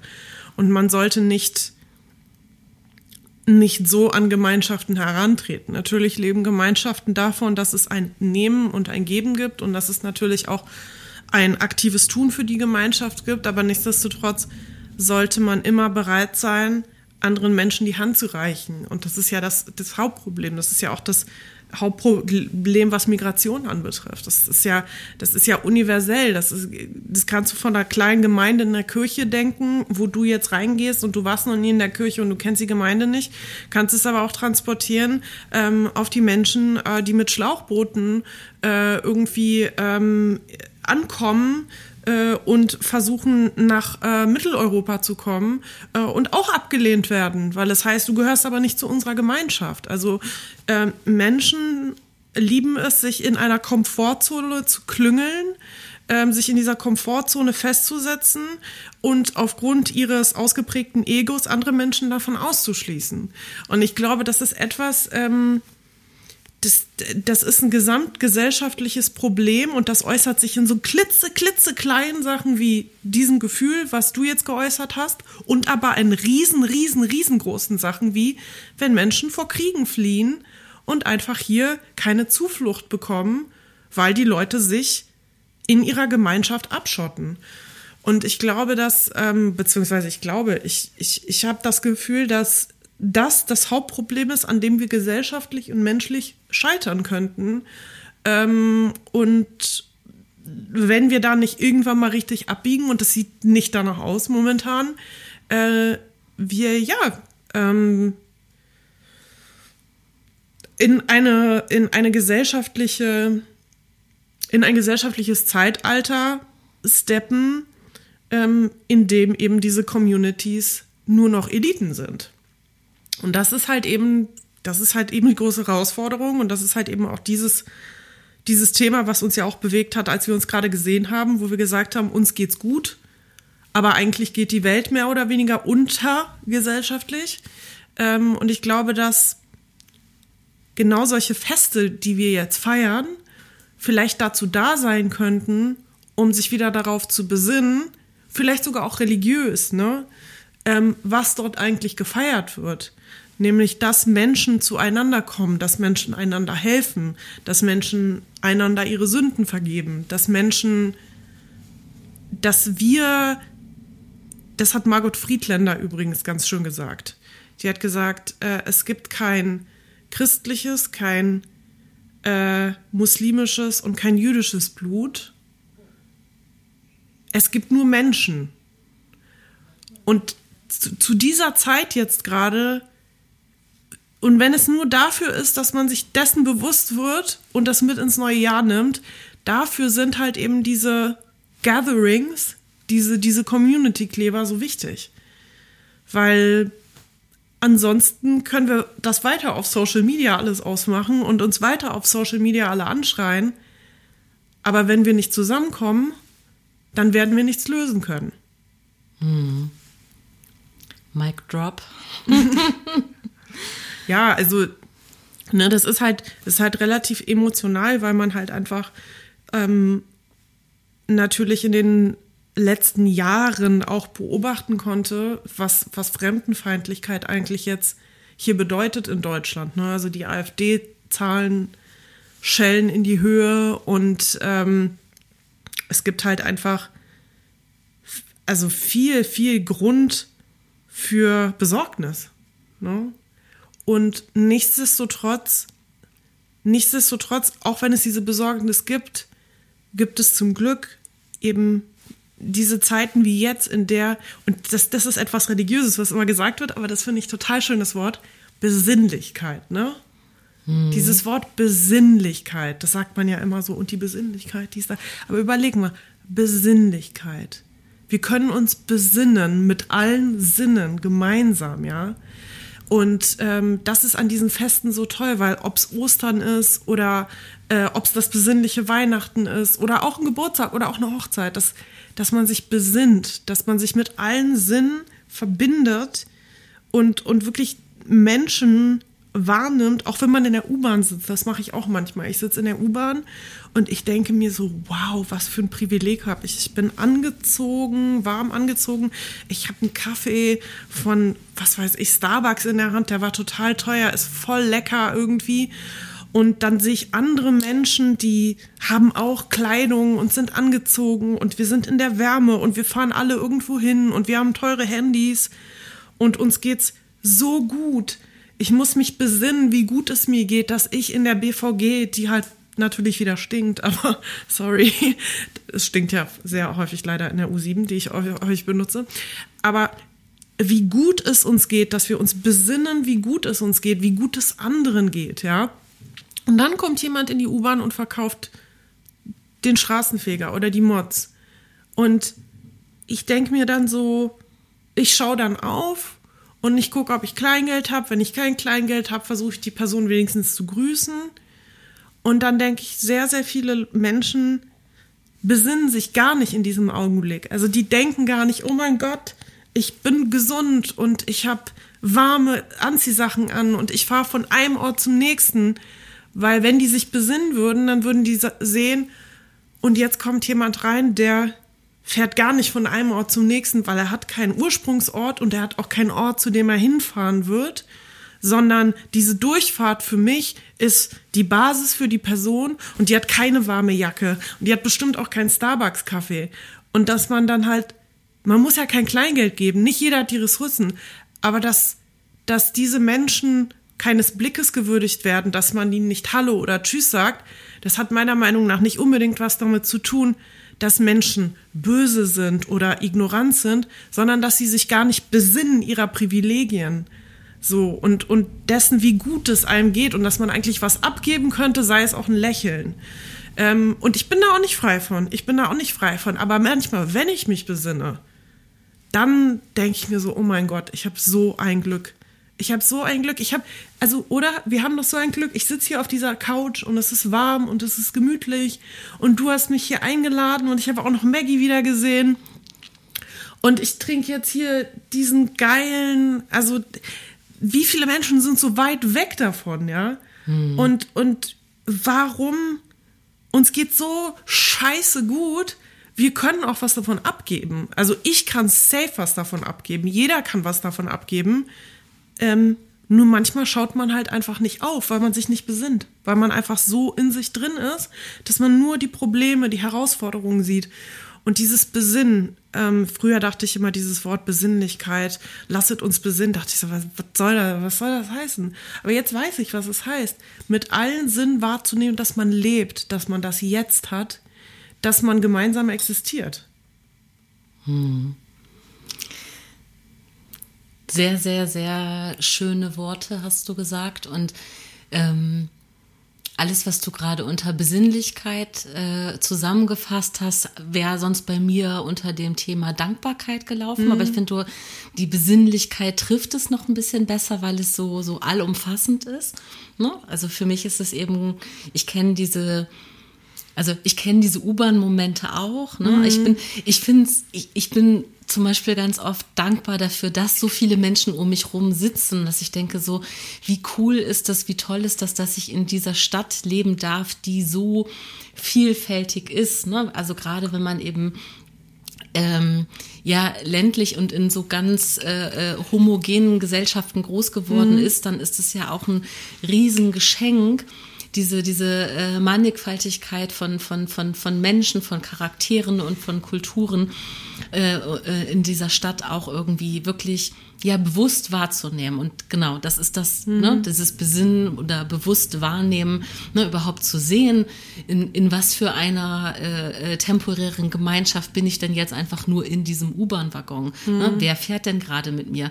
Ich mhm. liebe das zu gucken, so wer liest, wer hört mhm. Musik, wer zockt auf dem Handy, wer, mhm. ne, was, was haben die Menschen, also es gibt auch, ich habe leider die, die, ähm, den Namen vergessen, aber es gibt so eine Illustratorin, die da so, so äh, riesige, wie so, so Wimmelbilder, Sammelbilder gemacht hat, wo die so Menschen in irgendwelchen Warte- oder Busschlangen gezeichnet hat, so mhm. ganz, ganz divers. Und dann ähm, denen irgendwelche Geschichten so dazu geschrieben hat, wo du nicht ah. weißt, so, ah ja, hier, ne? Und wenn so hier der, äh, der alte Mann äh, überlegt sich, was er morgen auf der Hochzeit seiner Tochter anzieht oder die äh, Frau, die eigentlich so ein bisschen äh, äh, drüber äh, angezogen ist, wo man denkt, was ist denn mit der so, die, die hat gerade Periodenschmerzen und mhm. das Kind denkt gerade irgendwie über ah, irgendwelche... Ich glaube, ich habe das auch mal gesehen. Ne, ja, so, ja, ich so, weiß. Und dieses ja. so einfach so sich ja. so, so, also das, das ist ja auch was total, manchmal, das macht auch so Spaß, mhm. finde ich, sich so zu überlegen, was ist denn mit den ganzen Menschen und mhm. ähm, du hast es gerade total schön gesagt, man kann ja auch ein Lächeln geben, ne? Und mhm. also, und man muss es ja eben nicht nur den den, den offensichtlich Bedürftigen geben, sondern man kann ja auch einfach mal, also nicht alle Menschen haben Lust angeschaut zu werden und mhm. Leute anstarren sollte man auch nicht so, aber manchmal passiert das ja einfach, ja. Ne, dass man sich so, dass man sich so anlächelt. Ich habe das halt mhm. total oft irgendwie gerade so mit so äh, ganz oft einfach mit Müttern, die mit Kindern unterwegs sind und die Kinder machen irgendwie, keine Ahnung, die toben oder sind irgendwie gerade unkooperativ und so, dass ich halt einfach nur so ein, also das, das Unkooperativ finde ja, ich gut. Das, das ist einfach so, dass ich halt einfach so, ein- so, so ein Lächeln dann rüberschicke in dem Moment, weil ich denke, oh, das ist einfach was, was ich jetzt so gut äh, nachfühlen kann, dass das jetzt was ist, was einem so ein bisschen Wärme gibt, dass man, also ne, auch aus diesem Ne, der, der, der kleine Diktator, der mir dann früher, als meine Kinder kleiner waren, das Gefühl gegeben haben, oh, die Perform deine Familienperformance ist jetzt aber nicht gut, weil deine Kinder schreien oder was weiß ich. Ne, so und äh, zum Glück sind die in einem Alter, wo die jetzt irgendwie sich nicht schlecht benehmen in der U-Bahn. Aber so, wenn irgendwie ähm, du denkst, so Mann, die struggelt doch jetzt gerade mit irgendeiner Situation, dann lächel doch einfach Ja. so, ne? Und das ist so oft, wird das einfach ganz warm und wohlwollend dann einfach angenommen und ich denke so, boah, ist das, ne? Oder weil du Voll so, schöner Moment, ne? Ja. Total schöner Moment, wo man äh, eine fremde Person in diesem Augenblick anlächelt und das wird äh, revidiert und dann hast du so einen kurzen Moment der Ewigkeit, habe ich das Gefühl, weil man da so connected hat, ne? ja, Und dann trennt man sich wieder, aber das sind so, ich weiß genau, was du meinst. Also die Banane fällt irgendwie auf den Boden, die gerade aufgemachte und du lachst und sagst, habe ich auch mit meinen Kids und das ist, das ist, ja, das ist so unbezahlbar. absolut. Also, Also nicht mit meinen Kids, ich habe keine Kids, ich meinte natürlich dich. Ja, ja, nee, aber ich habe es schon verstanden und das ist ähm, so, weißt du, als du es gerade erzählt hast, wenn du, wenn man, wenn du kein Kleingeld hast, schenkst du ein Lächeln so. Ne, da habe ich mich total ertappt gefühlt dabei, dass es eben auch die Tage gibt, wo ich einfach nicht in the mood für Besinnlichkeit bin Voll. und irgendwie froh bin, dass ich Kopfhörer auf habe, weil es mir leichter fällt, mich einfach von allen so ein bisschen so wegzuducken so ne Ja, und einfach total. so mich nicht ansprechbar zu Ja. zeigen oder eben auch einfach gerade ja du weißt ich habe kein Kleingeld oder ich habe nicht mal Lust das Portemonnaie aus dem Rucksack zu holen um nachzugucken aber in Wirklichkeit geht's mir damit gar nicht gut. Mhm. Also in Wirklichkeit ist es dann auch eine bewusste Entscheidung, eben disconnected zu sein Mhm. und sich so, obwohl man innerhalb einer Gemeinschaft ist, irgendwie sich zu isolieren. Ja, auch äh, fair enough, ne? Also ähm, ich meine das auch nicht bewertend. Also deswegen habe ich auch gesagt, dass die Leute, die zum Beispiel kein Kleingeld haben, ähm, natürlich, äh, ich, ich bewerte das gar nicht. So war das nicht gemeint. Es, es Nee, so hab ich's auch nicht völlig fair. Mhm. sich auch zu isolieren und zu sagen, ich bin halt nicht im Space. Ähm, das, was du ansprichst, ne? Kopfhörer auf und sich isolieren. Ne? Ja. ja. Ich habe es eher für mich persönlich gerade reflektiert, dass es eben diese Momente gibt, wo ich vielleicht keine Lust auf diese Interaktion habe oder aufs Kleingeld rauskramen. Und dass ich aber finde, das, was du gesagt hast, kann ja kann ja auch genau diesen Kompromiss irgendwie ähm, hervorrufen, zu sagen so, okay, ich will mit niemandem reden, ich will jetzt gerade kein, kein Geld rauskramen, aber ich könnte lächeln oder ich könnte aufschauen. Und ganz oft ist es ja auch dieses Schuldgefühl, ne? also dieses Schuldgefühl von, ich kann jetzt gerade nichts machen. Also viele Menschen, glaube ich, Genau. zumindest grenzen sich ja auch ab, weil sie nicht mit ihrer eigenen Schuld konfrontiert werden wollen. können, weil das ne? sie, ja, ja, ich habe ähm, ich habe das auch, dieses Gefühl gehabt. Ich kenne das auch, sogar wenn man einfach kein Kleingeld hat oder sonst was. Aber ich habe mir das dann abtrainiert, weil ich mir gedacht habe, ähm, es ist ein Versuch wert, wenn man nichts hat oder nichts geben kann, zu sagen, ich habe leider nichts. Ähm, und ich habe noch nie erlebt, ich habe noch, also ich habe noch nie erlebt, dass jemand, der halt den Straßenfeger oder ne, nach Spenden gefragt hat, dann gesagt hat, ey du Arsch, sondern die zu 99 Prozent sagen die Menschen dann so, kein Problem, aber danke für das Lächeln. Das kommt ganz, ganz oft. Also ich würde allen Leuten, die heute zuhören, wirklich dazu raten, dass wenn jemand zum Beispiel ähm, äh, in eine U-Bahn oder einen Bus kommt und eben danach fragt, ob jemand Kleingeld hat oder ein Straßenmeer, wenn man wirklich nichts geben kann, dass man dann halt einfach, äh, wenn man die Kraft hat, einfach nett lächelt und einfach zeigt, dass man nichts hat, weil die meisten freuen sich darüber, dass sie wahrgenommen werden, dass sie halt nicht in so ein Void sprechen, wo halt alle Leute so, ne, sondern die, die Menschen freuen sich darüber. Denen geht es gar nicht nur um die Spende, sondern denen geht es auch quasi um einen kurzen Kontakt. Und ich habe das ähm, ums Ich hab- gesehen werden. ums gesehen Ja, werden. Und ja. ich habe das früher auch gehabt, dass ich mir gedacht habe, oh, ich habe jetzt kein Kleingeld oder ich kann nichts geben und dann tue ich einfach so, als würde ich es nicht hören. Ähm, aber ich habe das, seitdem ich das geübt habe, nie wieder gemacht, wenn ich kein Kleingeld äh, hatte oder nichts geben konnte. Ähm, nicht hochzugucken, sondern ich mache das immer und ich krieg immer ein nettes Lächeln zurück. Und ich merke immer, es ist total gut, dass ich es gemacht habe, weil die Person ist wie erleichtert, dass irgendjemand hochgeschaut hat. So, ne? Das ist, würde ich wirklich jedem empfehlen, weil diese Menschen sind nicht so unterwegs, dass sie denken, ey, du Arsch, hast du nicht 50 Cent für mich, sondern die sind so, ey, kein Problem, vielleicht hat ja der Nächste was für mich. Kann Und ich- natürlich nicht für jeden, äh, kann natürlich nicht für jeden meine Hand ins Feuer legen, aber ich würde behaupten zu 95 Prozent. Und ich würde das noch weiter denken. Ich würde gar nicht von diesen Menschen sprechen, sondern im Endeffekt freuen sich doch, also alle Menschen möchten doch gesehen und Ja. wahrgenommen werden, egal in welchem Kontext, ne? ob es jetzt irgendwie äh, in der Öffentlichkeit oder äh, familiär oder wie auch immer ist. Also da geht's ja auch um Verbindung und um Zugehörigkeit. Und ich finde, das, was du gerade mit dem Lächeln gesagt hast und auch das auszuprobieren, ich finde, das kann man sozusagen jetzt auch, so wie du vorhin dieses Zugehörigkeitsgefühl und dieses Abgrenzen von diesen ganz, ganz kleinen Momenten bis ins große Ganze, bis wirklich äh, Flucht und so weiter äh, erzählt hast, kann man dieses Lächeln auch genauso äh, äh, weiterentwickeln als Geschichte zu sagen, was ist denn das, was ist denn das Minimum, was ich zu geben habe? Oder was ist denn das Minimum an, an, an geöffneter Tür, ne? an, an Gastfreundschaft. Ne? Also gerade weil wir auch über Kultur vorhin gesprochen haben und, und Rituale und so weiter. Ich finde, das ist so etwas, was ich mh, auch erst in, in, in höherem Erwachsenenalter sozusagen erst für mich entdeckt habe, wie wen, also wie, wie wenig ich eigentlich meine eigene kulturelle Herkunft beschreiben kann und dann aber zum Beispiel beim Thema Gastfreundschaft äh, in, in, als Deutsche total hängen bleibe und merke so, hm, okay, da, da gibt's äh, also das, das ist echt ausbaufähig oder das kann man sich angucken. Ne? Und was kann ich dann aber, äh, also meine eigenen Unsicherheiten dazu aber auch wahrnehme, weil ich eben da kulturell so wenig geprägt bin, weil ich eben nicht so aufgewachsen bin wie äh, äh, mit, mit äh, einer Großfamilie, wo, wo irgendwie klar ist, so da so wird immer groß gekocht und wenn Gäste kommen, wird groß aufgetischt und dann stehen einfach 20 Töpfe auf dem Tisch,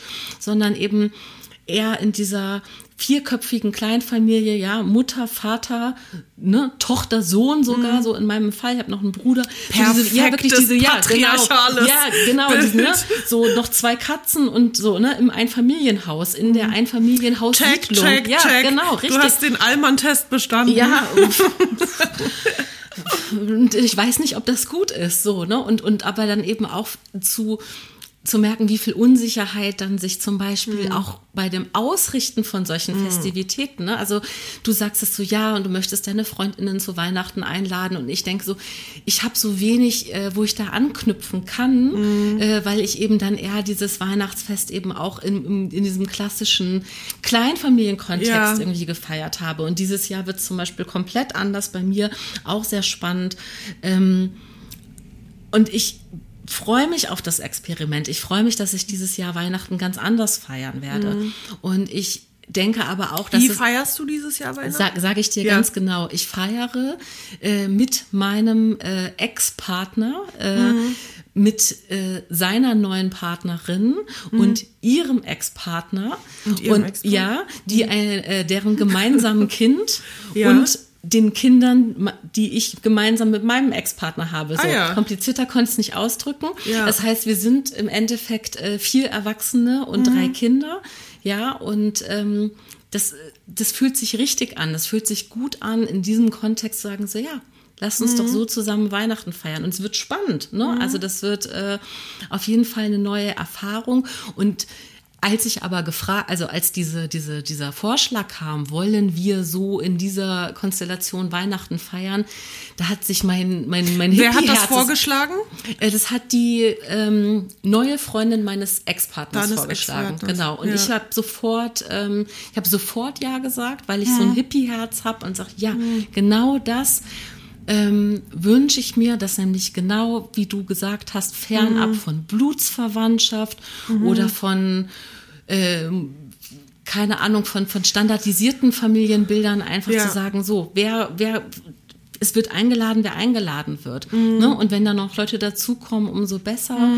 Und ich finde aber jetzt mal, um noch, mir ist das Weihnachtsthema irgendwie, äh, geht mir dann vielleicht doch zu nahe. Ich glaube, man lässt, lässt sich ja auch auf alltägliche Situationen übertragen. Ne? Und, es, und wenn es ist, dass man sagt, na gut, ich mache ein Sonntagsfrühstück, weil ich lade irgendwie einmal im Monat am Sonntag irgendwie meine Freunde zum Frühstück zu mir zu Hause ein, um die Insel der Begegnung zu Ja. schaffen. Ne? So. Ja. Und, und dann aber auch zu überlegen, wen könnte ich denn vielleicht noch dazu einladen, wer sich, an wen ich vielleicht gerade gar nicht denke und wer braucht das denn? Ne? Und dieses Lächeln schenken. Ich will dir eine Geschichte erzählen, äh, die in die heute Morgen in meinem Leben passiert ist, an was so kleine Gesten angeht, also wo mir jemand so im übertragenen Sinne ein Lächeln geschenkt hat. Ich hatte gestern einfach einen hochgradig emotionalen Tag, wo es mir wirklich nicht gut ging und ich unheimlich viel weinen musste und ich hatte so ganz viel Themen im Kopf. Bin sowieso hochgradig PMSig und dachte so, okay, es ist einfach, es ist, ich muss jetzt einfach diesen Tag durchstehen und habe aber zwischendurch mit einer Freundin telefoniert und habe am Telefon aus dem Nichts so anfangen müssen zu weinen und habe ihr irgendwie, ne, und sie hat dann gefragt und dann brachen so alle diese Themen aus mir raus und ich habe dann so gemerkt, naja, einzeln für sich genommen ist das alles kein Drama und eigentlich geht's mir gut, aber es ist so viel und ich weiß nicht. Und die hat ganz liebe, tröstende Worte gesagt. Und dann ging es mir eigentlich schon gut nach diesem Telefonat. Und ich dachte, boah, ist das schön. Schön, dass ich so liebe Freunde habe, die ich anrufen kann und die mir zuhören und die, die einfach mit Trost äh, äh, da sind. Und die hat heute Morgen an meiner Tür geklingelt und hat vor ihrer Arbeit einfach für mich und die Kinder Croissants und Orangensaft vorbeigebracht und sagte, so, hat mir das in die Küche gestellt, hat mich ganz fest in den Arm genommen und meinte, so, ich muss jetzt zur Arbeit, tschüss, ich hab dich lieb. und ich stand da so perplex und dachte, boah, wie schön ist das, ne? Also was Ja. für ein wunderschöner Start in Ja. den Tag, Ja. so mit Liebe begrüßt zu werden. So eine schöne Geste und ich sag nicht, dass es eine Kleinigkeit ist. Ne? Also ich sag nicht, dass es für sie jetzt eine Kleinigkeit war, irgendwie zum Bäcker zu gehen und noch den Weg zu meiner Haustür zu machen. Aber Weißt du, sie hat mir, ähm, ne, sie hat jetzt keine, sie hat kein Riesen-Event kreiert oder irgendwas. Oder wir mussten auch nicht sagen, ach, lass uns doch mal wieder essen gehen Ich und weiß, lass uns mal in drei meinst. Wochen sehen und dann sprechen wir, sondern sie hat so ganz ad hoc für sich umsetzbar einfach eine, eine Geste kreiert, die bei mir einfach als pure Liebesbotschaft angekommen ist und mir gezeigt hat, ich bin nicht alleine. Und ähm, ich glaube, das lässt sich auch noch, noch viel, viel größer denken. Ne? So, also das lässt sich eben auch gesellschaftlich äh, denken. So, was können wir denn als privilegierte Menschen, genauso wie du es gerade gesagt hast, was kann denn diese, diese Gemeinschaft von Menschen, die alle warme Kleidung besitzen und die genug Geld im Portemonnaie haben, um sich einen Kaffee bei Starbucks zu kaufen, was können wir denn geben und wie schön es geben? Wie schön ist es, wenn das, also wenn ein Lächeln zurückkommt, wie schön ist es eigentlich, äh, Dankbarkeit auch zu erfahren. Ne? Also das ist ja dann, es kommt ja auch was zurück und dieses Abgrenzen dieses Sch- Menschen, die diese Grenzen setzen und die Angst davor haben, dass irgendwie ihre Gemeinschaft gestört werden könnte durch etwas Fremdes, verpassen ja auch damit die, dieses Geschenk, was man bekommt durch Großzügigkeit. Ne? In dem Moment, wo ich mein Herz öffne, in dem Moment, wo ich großzügig bin und selbst wenn es eine kleine klitzekleinigkeit ist und ich Dankbarkeit zurückbekomme, Ja. werde ich ja zurückbeschenkt. Ne? In deinen, äh, in deinen ähm, Parametern, die du halt leisten kannst, die du halt erbringen kannst. Du kannst ja bestimmen, wie sich das formt, was du eben gibst, welche Intention du hast. Es muss ja eben nicht, wie du gesagt hast, es muss ja kein Event sein. Oder du musst auch nicht eine Spendenaktion organisieren für UNICEF.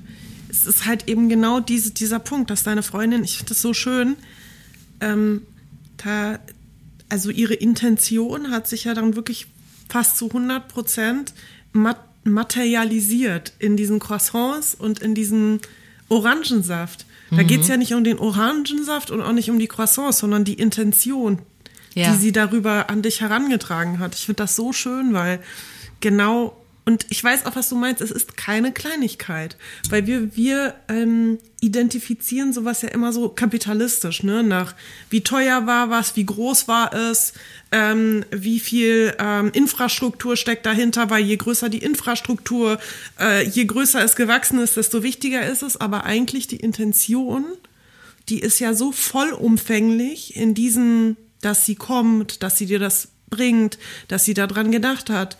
Das ist das ist es halt eben, diese, wenn, wenn die Intention sich materialisiert und dich, also dich erreicht, ne? Mhm. Und das ist, ähm, da, das ist halt, also ich finde, das ist der Sinn des Lebens, ne?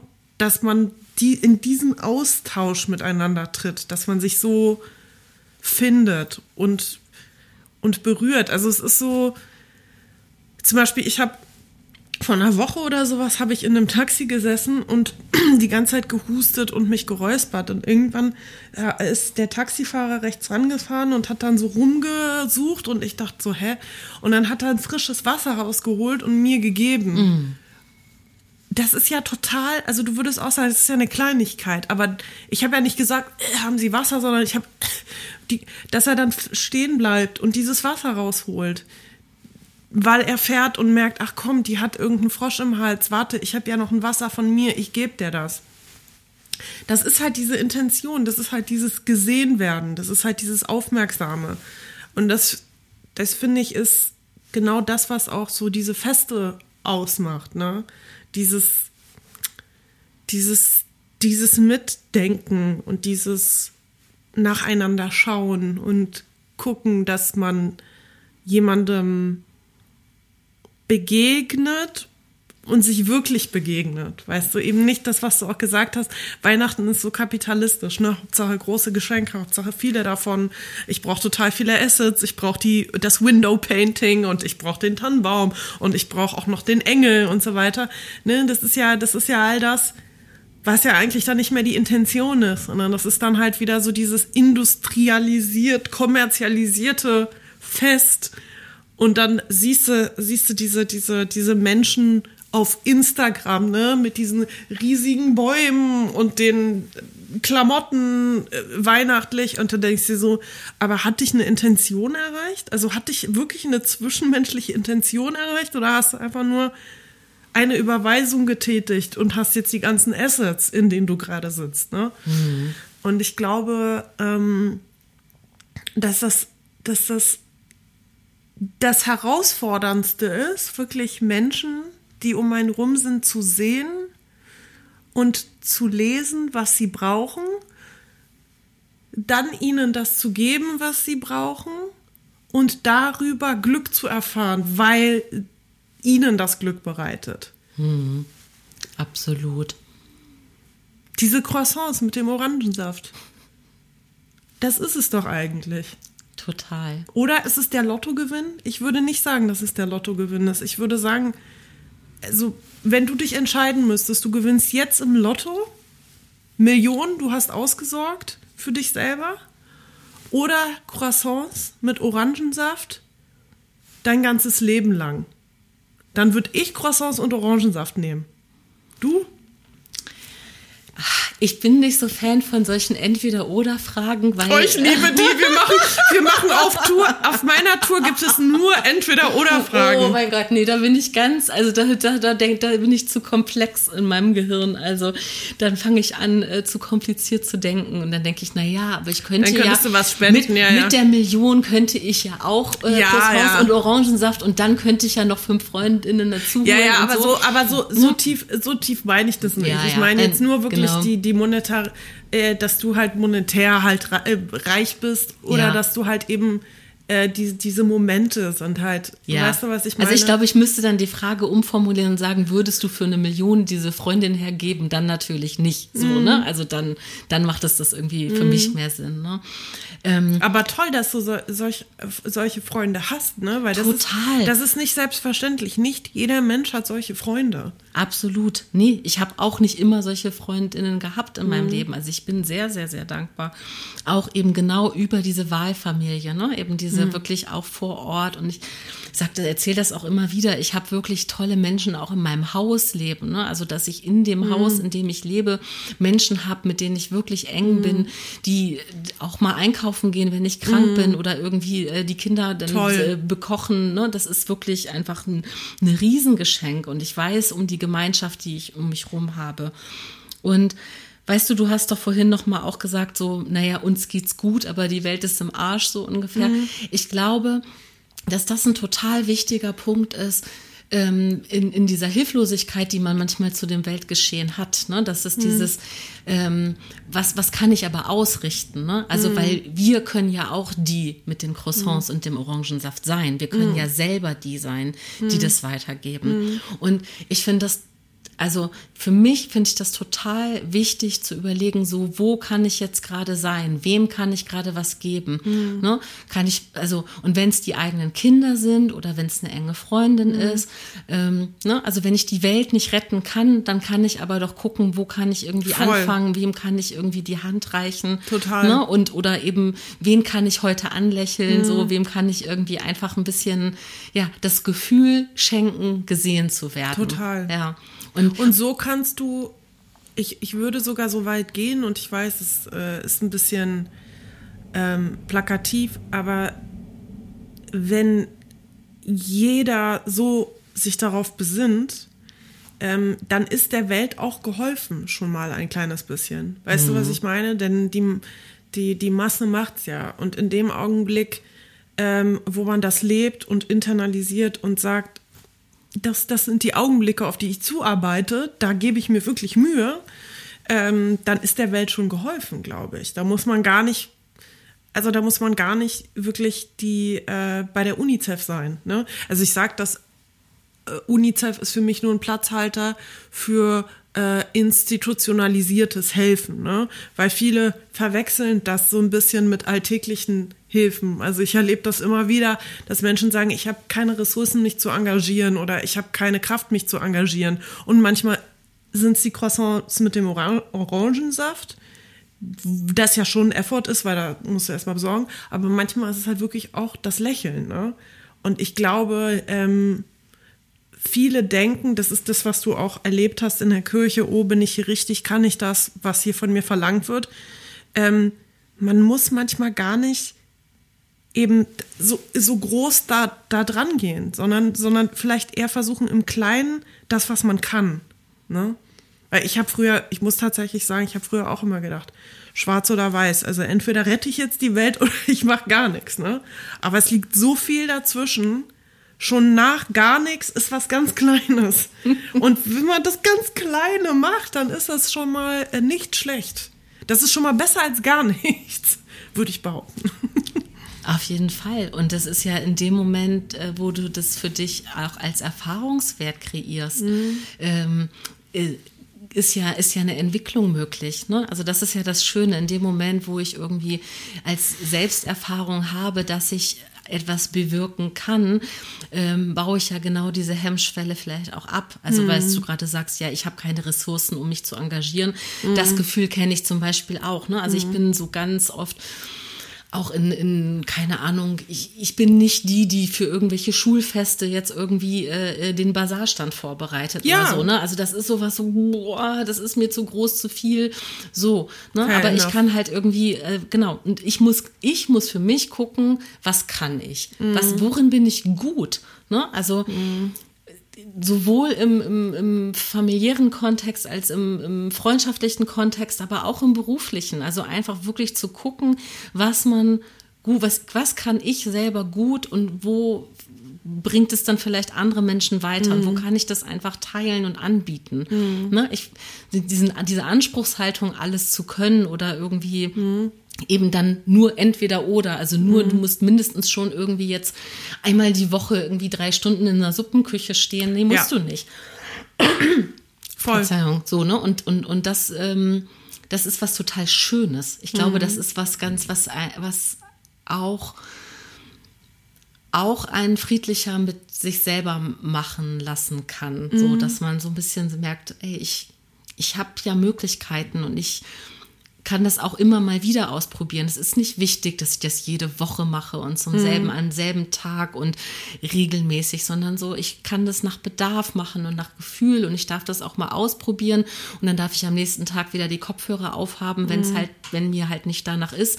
Und dann darf ich es aber am übernächsten Tag wieder ausprobieren, weil vielleicht ist da einfach der Tag besser. Ja. Ja.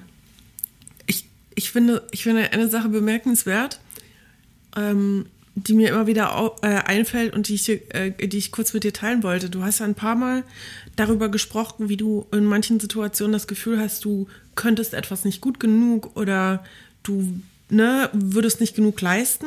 Und ich finde es so krass, weil du sitzt in diesem Sessel und hinter dir ist dieses Bild, auf dem steht, du machst das besser, als du denkst. ne? Und während du das immer beschrieben hast, habe ich halt immer wieder auf dieses Bild schauen müssen, also auf diese Tafel, auf der halt diese Typografie steht. Und ich mir, und ich habe mir so gedacht, das solltest du wirklich, äh, ohne ätherisch zu sein, als dein Mantra vielleicht, äh, äh, also dir vielleicht einfach, weiß ich nicht, mitnehmen. Hängt das bei dir zu Hause? Hängt dir das mal auf?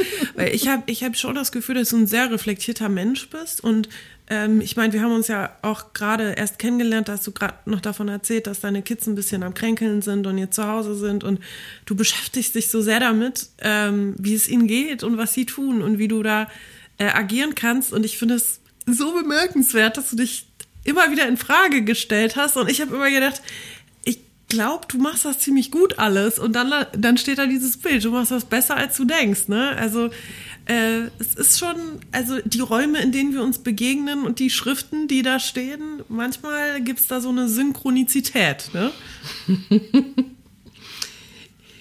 Ich äh, lasse das mal so stehen und nehme das sehr dankbar von dir an.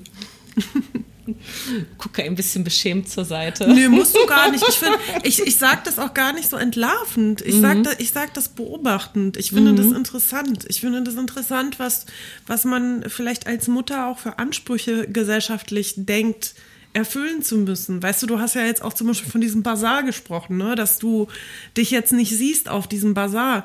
Ich glaube, ich glaube in der Mutterrolle und ja, ich glaube, in der Mutterrolle wird viel von einem gefordert und man muss sich gesellschaftlich, strukturell wirklich immer wieder davon abgrenzen, zu gucken, wo ist eigentlich die Intention dahinter. Und die Intention ähm, von dir war die, dass ich innerhalb von kürzester Zeit schon wusste, dass deine zwei Kids ein bisschen am Kränkeln sind und dass du aufpassen möchtest, dass es denen gut geht. Und das finde ich schon sehr bemerkenswert, weil die sind ja die ganze Zeit präsent. Also es ist so, Mütter Mütter, Mütter haben immer das Gefühl, sie müssten Übermütter sein. Ne? Du weißt, was ich meine. Ich weiß genau, was ja. du meinst. Mütter, Mütter, Mütter. Ich dachte, da kommt jetzt gleich so ein Rap. Nee, nee, nee. Nee, ich hab. Ich, es, es, es, ist ja, es ist ja auch, also ich beobachte das gesellschaftlich einfach. Ich beobachte das auch, wie Annalena Baerbock immer vorgeworfen wird, wie sie Außenministerin sein kann, wenn sie doch zwei Kinder hat das, das kann man doch nicht machen als Frau. Und äh, jahrzehntelang haben das Politiker immer so gemacht und es hat niemanden gestört. Aber als Mutter mhm. mal, ist wie, das schon was anderes. Guck mal, wie geil wir jetzt wieder beim Schlüsselkind sind, thematisch. Mhm. Ja, ja. Hast du jetzt gerade so richtig den Kreis wieder zugemacht. Ja. Toll. Ja. Mhm. Ja. Naja, es ist ja auch das. Ähm, no offense, liebe Männer. Ich finde euch alle cool. Aber ähm, die Mutter ist diejenige, die das Leben wirklich schenkt und die, ähm, und die sehr, sehr viele ähm, Normen und Ziele, Zielerwartungen zu erfüllen hat. Und ähm, da sind wir noch echt weit von Gleichberechtigung entfernt. Also sehr, sehr weit von Gleichberechtigung entfernt. Mhm. Da bin ich guter Dinge. Hm. Da habe ich ein gutes Gefühl. Einfach, äh, das habe ich auch schon, schon, schon öfter auch hier im Podcast tatsächlich besprochen, dass ich äh, in meiner Wahrnehmung glaube, da kommt eine, äh, zumindest so in meiner kleinen Bubble, kann ich ja auch nicht für den ganzen Planeten sprechen, aber so das, was ich hier hm. in Berlin an jungen Berlin. Menschen um mich rum habe, habe ich das Gefühl, dass da eine gute Generation äh, ähm, heranwächst, äh, bei der viel, viel mehr Offenheit für Verantwortung und Fürsorge mhm. äh, geschlechterunabhängig ähm, stattfindet. Ja, ja, total. Das, da bin ich ganz. Und mehr Verständnis für Schlüsselkinder. Genau. Oder Scheidungskinder ist ja auch ja. so ein Wort, so, oh, ein Scheidungskind, oh, ein oh. Schlüsselkind. So, ja, was bedeutet das denn?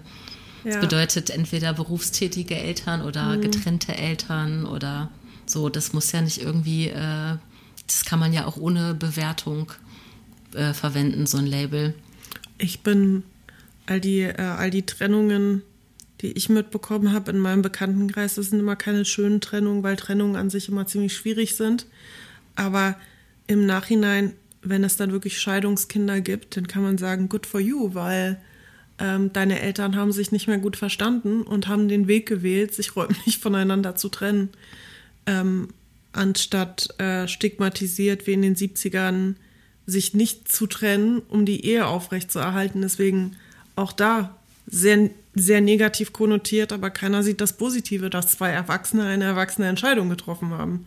Mhm. Und das sind halt immer diese, mh, mm, ja, das sind immer diese Rollen, in die wir schlüpfen, diese Strukturen, diese gesellschaftlichen Normen. Aber du hast schon recht, in Berlin tut sich da vieles. Aber ich finde auch, ich denke, viele Menschen auch aus anderen Bundesländern hören diesen Podcast und auch aus, vielleicht auch aus anderen äh, eben Gebieten. Und ich glaube, Berlin hat da schon so eine Vorreiterfunktion. Aber es ist trotzdem noch eine Bubble, finde ich. Also es ist schon auch schwerer für jemanden, ähm, glaube ich, der aus einer bayerischen Gemeinde irgendwo kommt, alleinerziehend zu sein ähm, mit drei Kindern als, was weiß ich, Krankenschwester, als in Berlin, wo wir ein anderes familiäres Verständnis haben. Ich glaube, dass, dass da ist noch ein bisschen Luft nach oben. Mhm. Ja und nein, weil das kann ja auch heißen, also vielleicht ist der vielleicht ist das Narrativ dazu nicht so, so open-minded, ne? Also mhm. vielleicht sind die Leute eher, vielleicht bist du eher stigmatisiert in dem, in dem Status dann, mhm. aber vielleicht ist dafür die Gemeinschaft größer als in einer anonymen vielleicht. Großstadt, ne? Also das muss ja nicht automatisch heißen, vielleicht. dass sie irgendwie äh, mehr alleine da steht nee, oder so, sondern total. Ne? mehr und ja, also das kann da gebe halt, ich dir recht, da ja. gebe ich dir recht, ja, ja, da mhm. gebe ich dir recht.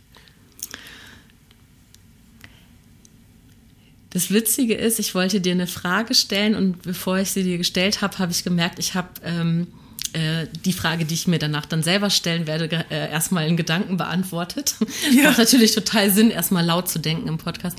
Ähm, ich habe das Gefühl, dass wir gerade, oder also ich habe es ja auch gesagt, du hast mhm. diesen Kreis so geschlossen und ich habe das Gefühl so, okay, wir haben das jetzt so voll gut einmal alles abgedeckt, so mhm. dass ich irgendwie gerade, äh, deswegen ist mein, äh, sind meine Gedanken mir schon vorausgeeilt.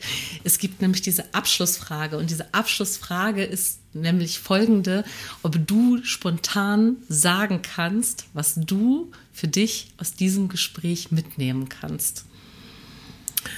Ähm, ja, zwei Sachen. Zum einen finde ich das interessant, dass ich heute nochmal das Wort Besinnlichkeit äh, mit ins Spiel gebracht habe. Ähm, und da will ich mich bewusster nochmal mit dem Besinnen beschäftigen, was es bedeutet, weil es halt auch viel mit Sinnhaftigkeit des Seins zu tun hat. Also dieses Wort Besinnlichkeit, ich muss dazu sagen, ich reduziere vieles auf Worte am Ende. Deswegen gebe ich dir einfach ja. Worte. Ja, bitte. Einmal Besinnlichkeit und dann Intention.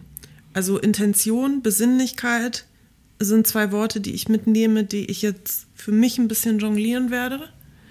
Ähm, und da das dritte ist eben dieses äh, Zitat, was hinter dir steht, du machst das besser, als du denkst. Das ist für mich das ist für mich, steht zentral, glaube ich, über den gesamten Gespräch. Also auch in dem, was wir besprochen haben, in dem, wie wir es besprochen haben, in der Emotionalität, wie wir miteinander gesprochen haben, in auch der Ehrlichkeit ähm, und in der Verletzlichkeit, aus der Komfortzone auch rauszugehen, über Dinge zu sprechen, sich zu öffnen, vielleicht auch eine Unsicherheit dann zu haben und dann im Endeffekt aber sich immer wieder auf dieses Zitat zu besinnen das gibt einem so eine Sicherheit, habe ich das Gefühl. Ähm, weil das nicht impliziert, dass du perfekt bist. Da steht nicht, du, du bist perfekt oder du machst alles richtig. Da steht, du machst das besser, als du denkst. Und das ist für mich so wichtig, was dich anbetrifft, aber auch was mein Sein anbetrifft und allgemein, ähm, ich glaube, ein gutes Motto, um dieses Jahr ausklingen zu lassen. Ohne Schuldzuweisung, ohne das, was man versäumt hat, sondern sich mal wieder zu sagen, ich schreibe mir das auch gleich auf, weil ich äh, immer ein Notizheft dabei, ähm, sich diesen Satz einfach immer mal wieder anzugucken. Mhm. Besinnlichkeit, Intention, du machst das besser, als du denkst. Danke dir dafür. Ähm, lustigerweise wollte ich mich auch genau auf die Intention stürzen, als das mhm. mein Mitnahmewort. Also ich mhm. hätte es tatsächlich jetzt auch als Wort rausgepickt, mhm. weil ähm, ich genau das einfach einen total guten Filter finde, um mhm. ja Situationen anzuschauen über all das, was wir gesprochen haben, Weihnachten, äh, äh Zwischenmenschlichkeit, äh, unterstützen, Hilfeleistung, wie auch immer. So, genau. Was ist die Intention? So, will ich, ne, ähm, will mhm. ich irgendwo, als du vorhin gesagt hast, ja, mit dem großen Baum und dem schönen Kleid, will ich irgendwo performen? Mhm. Oder was ist die Intention zu diesem Weihnachtsfest? Was ist die Intention? Oder beschenke ich mich selber, indem ich mich schmücke und mhm. etwas zelebriere? Und das sind ja Unterschiede, ne? Und die, mhm. ähm, die manchmal sich im Äußeren gar nicht sichtbar äh, äh, zeigen, sondern du mhm. kannst ja in, in einem der, in einem demselben Kleidungsstück Stück unter einer derselben Handlung unterschiedliche Intentionen haben. Ja. Und ähm, das finde ich eine total schöne äh, hm. Art, irgendwo Perspektivwechsel auch einzunehmen oder einfach ja als, als Fokus eine Situation zu betrachten und sagen so, okay, warum auch mich selber zu fragen, mit welcher Intention führe ich ein Gespräch, mit hm. welcher Intention. Denke ich etwas oder mit welcher Intention gestalte ich mein mhm. Leben so, wie ich es tue. Mhm. Also das nehme ich auf jeden Fall für mich mit. Und wie immer, das kann ich gar nicht oft genug sagen, eine ganz, ganz, ganz große Dankbarkeit einfach für diese Möglichkeit von Austausch, für diese Möglichkeit, ja. in so ein offenes Gespräch zu ja. gehen, wo auch ich ja niemals vorher weiß, was passieren wird. Also mhm. wir hätten ja beide vorher nicht gewusst, dass wir heute über Kirche sprechen mhm, und nee. über Religion und also. Ne? Ich dachte, wir werden heute über Achtsamkeit sprechen. haben wir doch im Großen und Ganzen haben auch wir, total. Haben wir, gemacht. aber ich habe ich ja. hab, ich hab, ich hab das ganz. Äh, ich dachte, wir werden hier übers Meditieren und Yoga sprechen. Irgendwie, ich weiß nicht warum. Aber tatsächlich waren wir dann bei Jesus relativ schnell. Ja, ich war schnell. Zum Glück Jesus. waren wir noch mal bei Jesus. Ja, ja Jesus Christ. Ja. Oh. Alvina, ich ja. danke dir so sehr. Vielen, ja, sehr vielen gerne. Dank. Sehr, sehr gerne. Sehr, Schön, sehr gerne. dass du meine Gesprächspartnerin warst. Ja, heute. total gerne. Total Alles gerne. Liebe für dich. Happy Holidays. Absolut. ihr Lieben, vielen Dank, dass ihr bis hierhin zugehört habt. Ich hoffe, ihr konntet euch was mitnehmen oder seid selber inspiriert, mit euren lieben Mitmenschen gute Gespräche zu führen. Es ist die letzte Folge des Jahres und ich wünsche euch vor allem ein gesundes und gutes Reinkommen in das Jahr 2024. Falls es schon Januar ist und ihr diese Folge hört, wünsche ich euch einfach einen sehr guten Start in das neue Jahr. Alles Liebe für euch. Ihr wisst, wo ihr alle Produkte von Ein guter Plan findet, auf einguterplan.de oder natürlich auch viele tolle Inhalte auf der Instagram-Seite von Ein guter Plan. Ich möchte mich bei euch ganz, ganz persönlich bedanken, von ganzem Herzen, für die ganz vielen lieben, treuen ZuhörerInnen, für die ganz vielen lieben Glückwünsche zur 50. Folge und generell überhaupt, was es für eine tolle Community ist. Wenn ihr unterstützen wollt, liked, abonniert, bewertet den Podcast, erzählt euren Freundinnen, aber vor allem passt auf euch auf. Alles Liebe für euch. Bis in 14 Tagen. Eure Birte.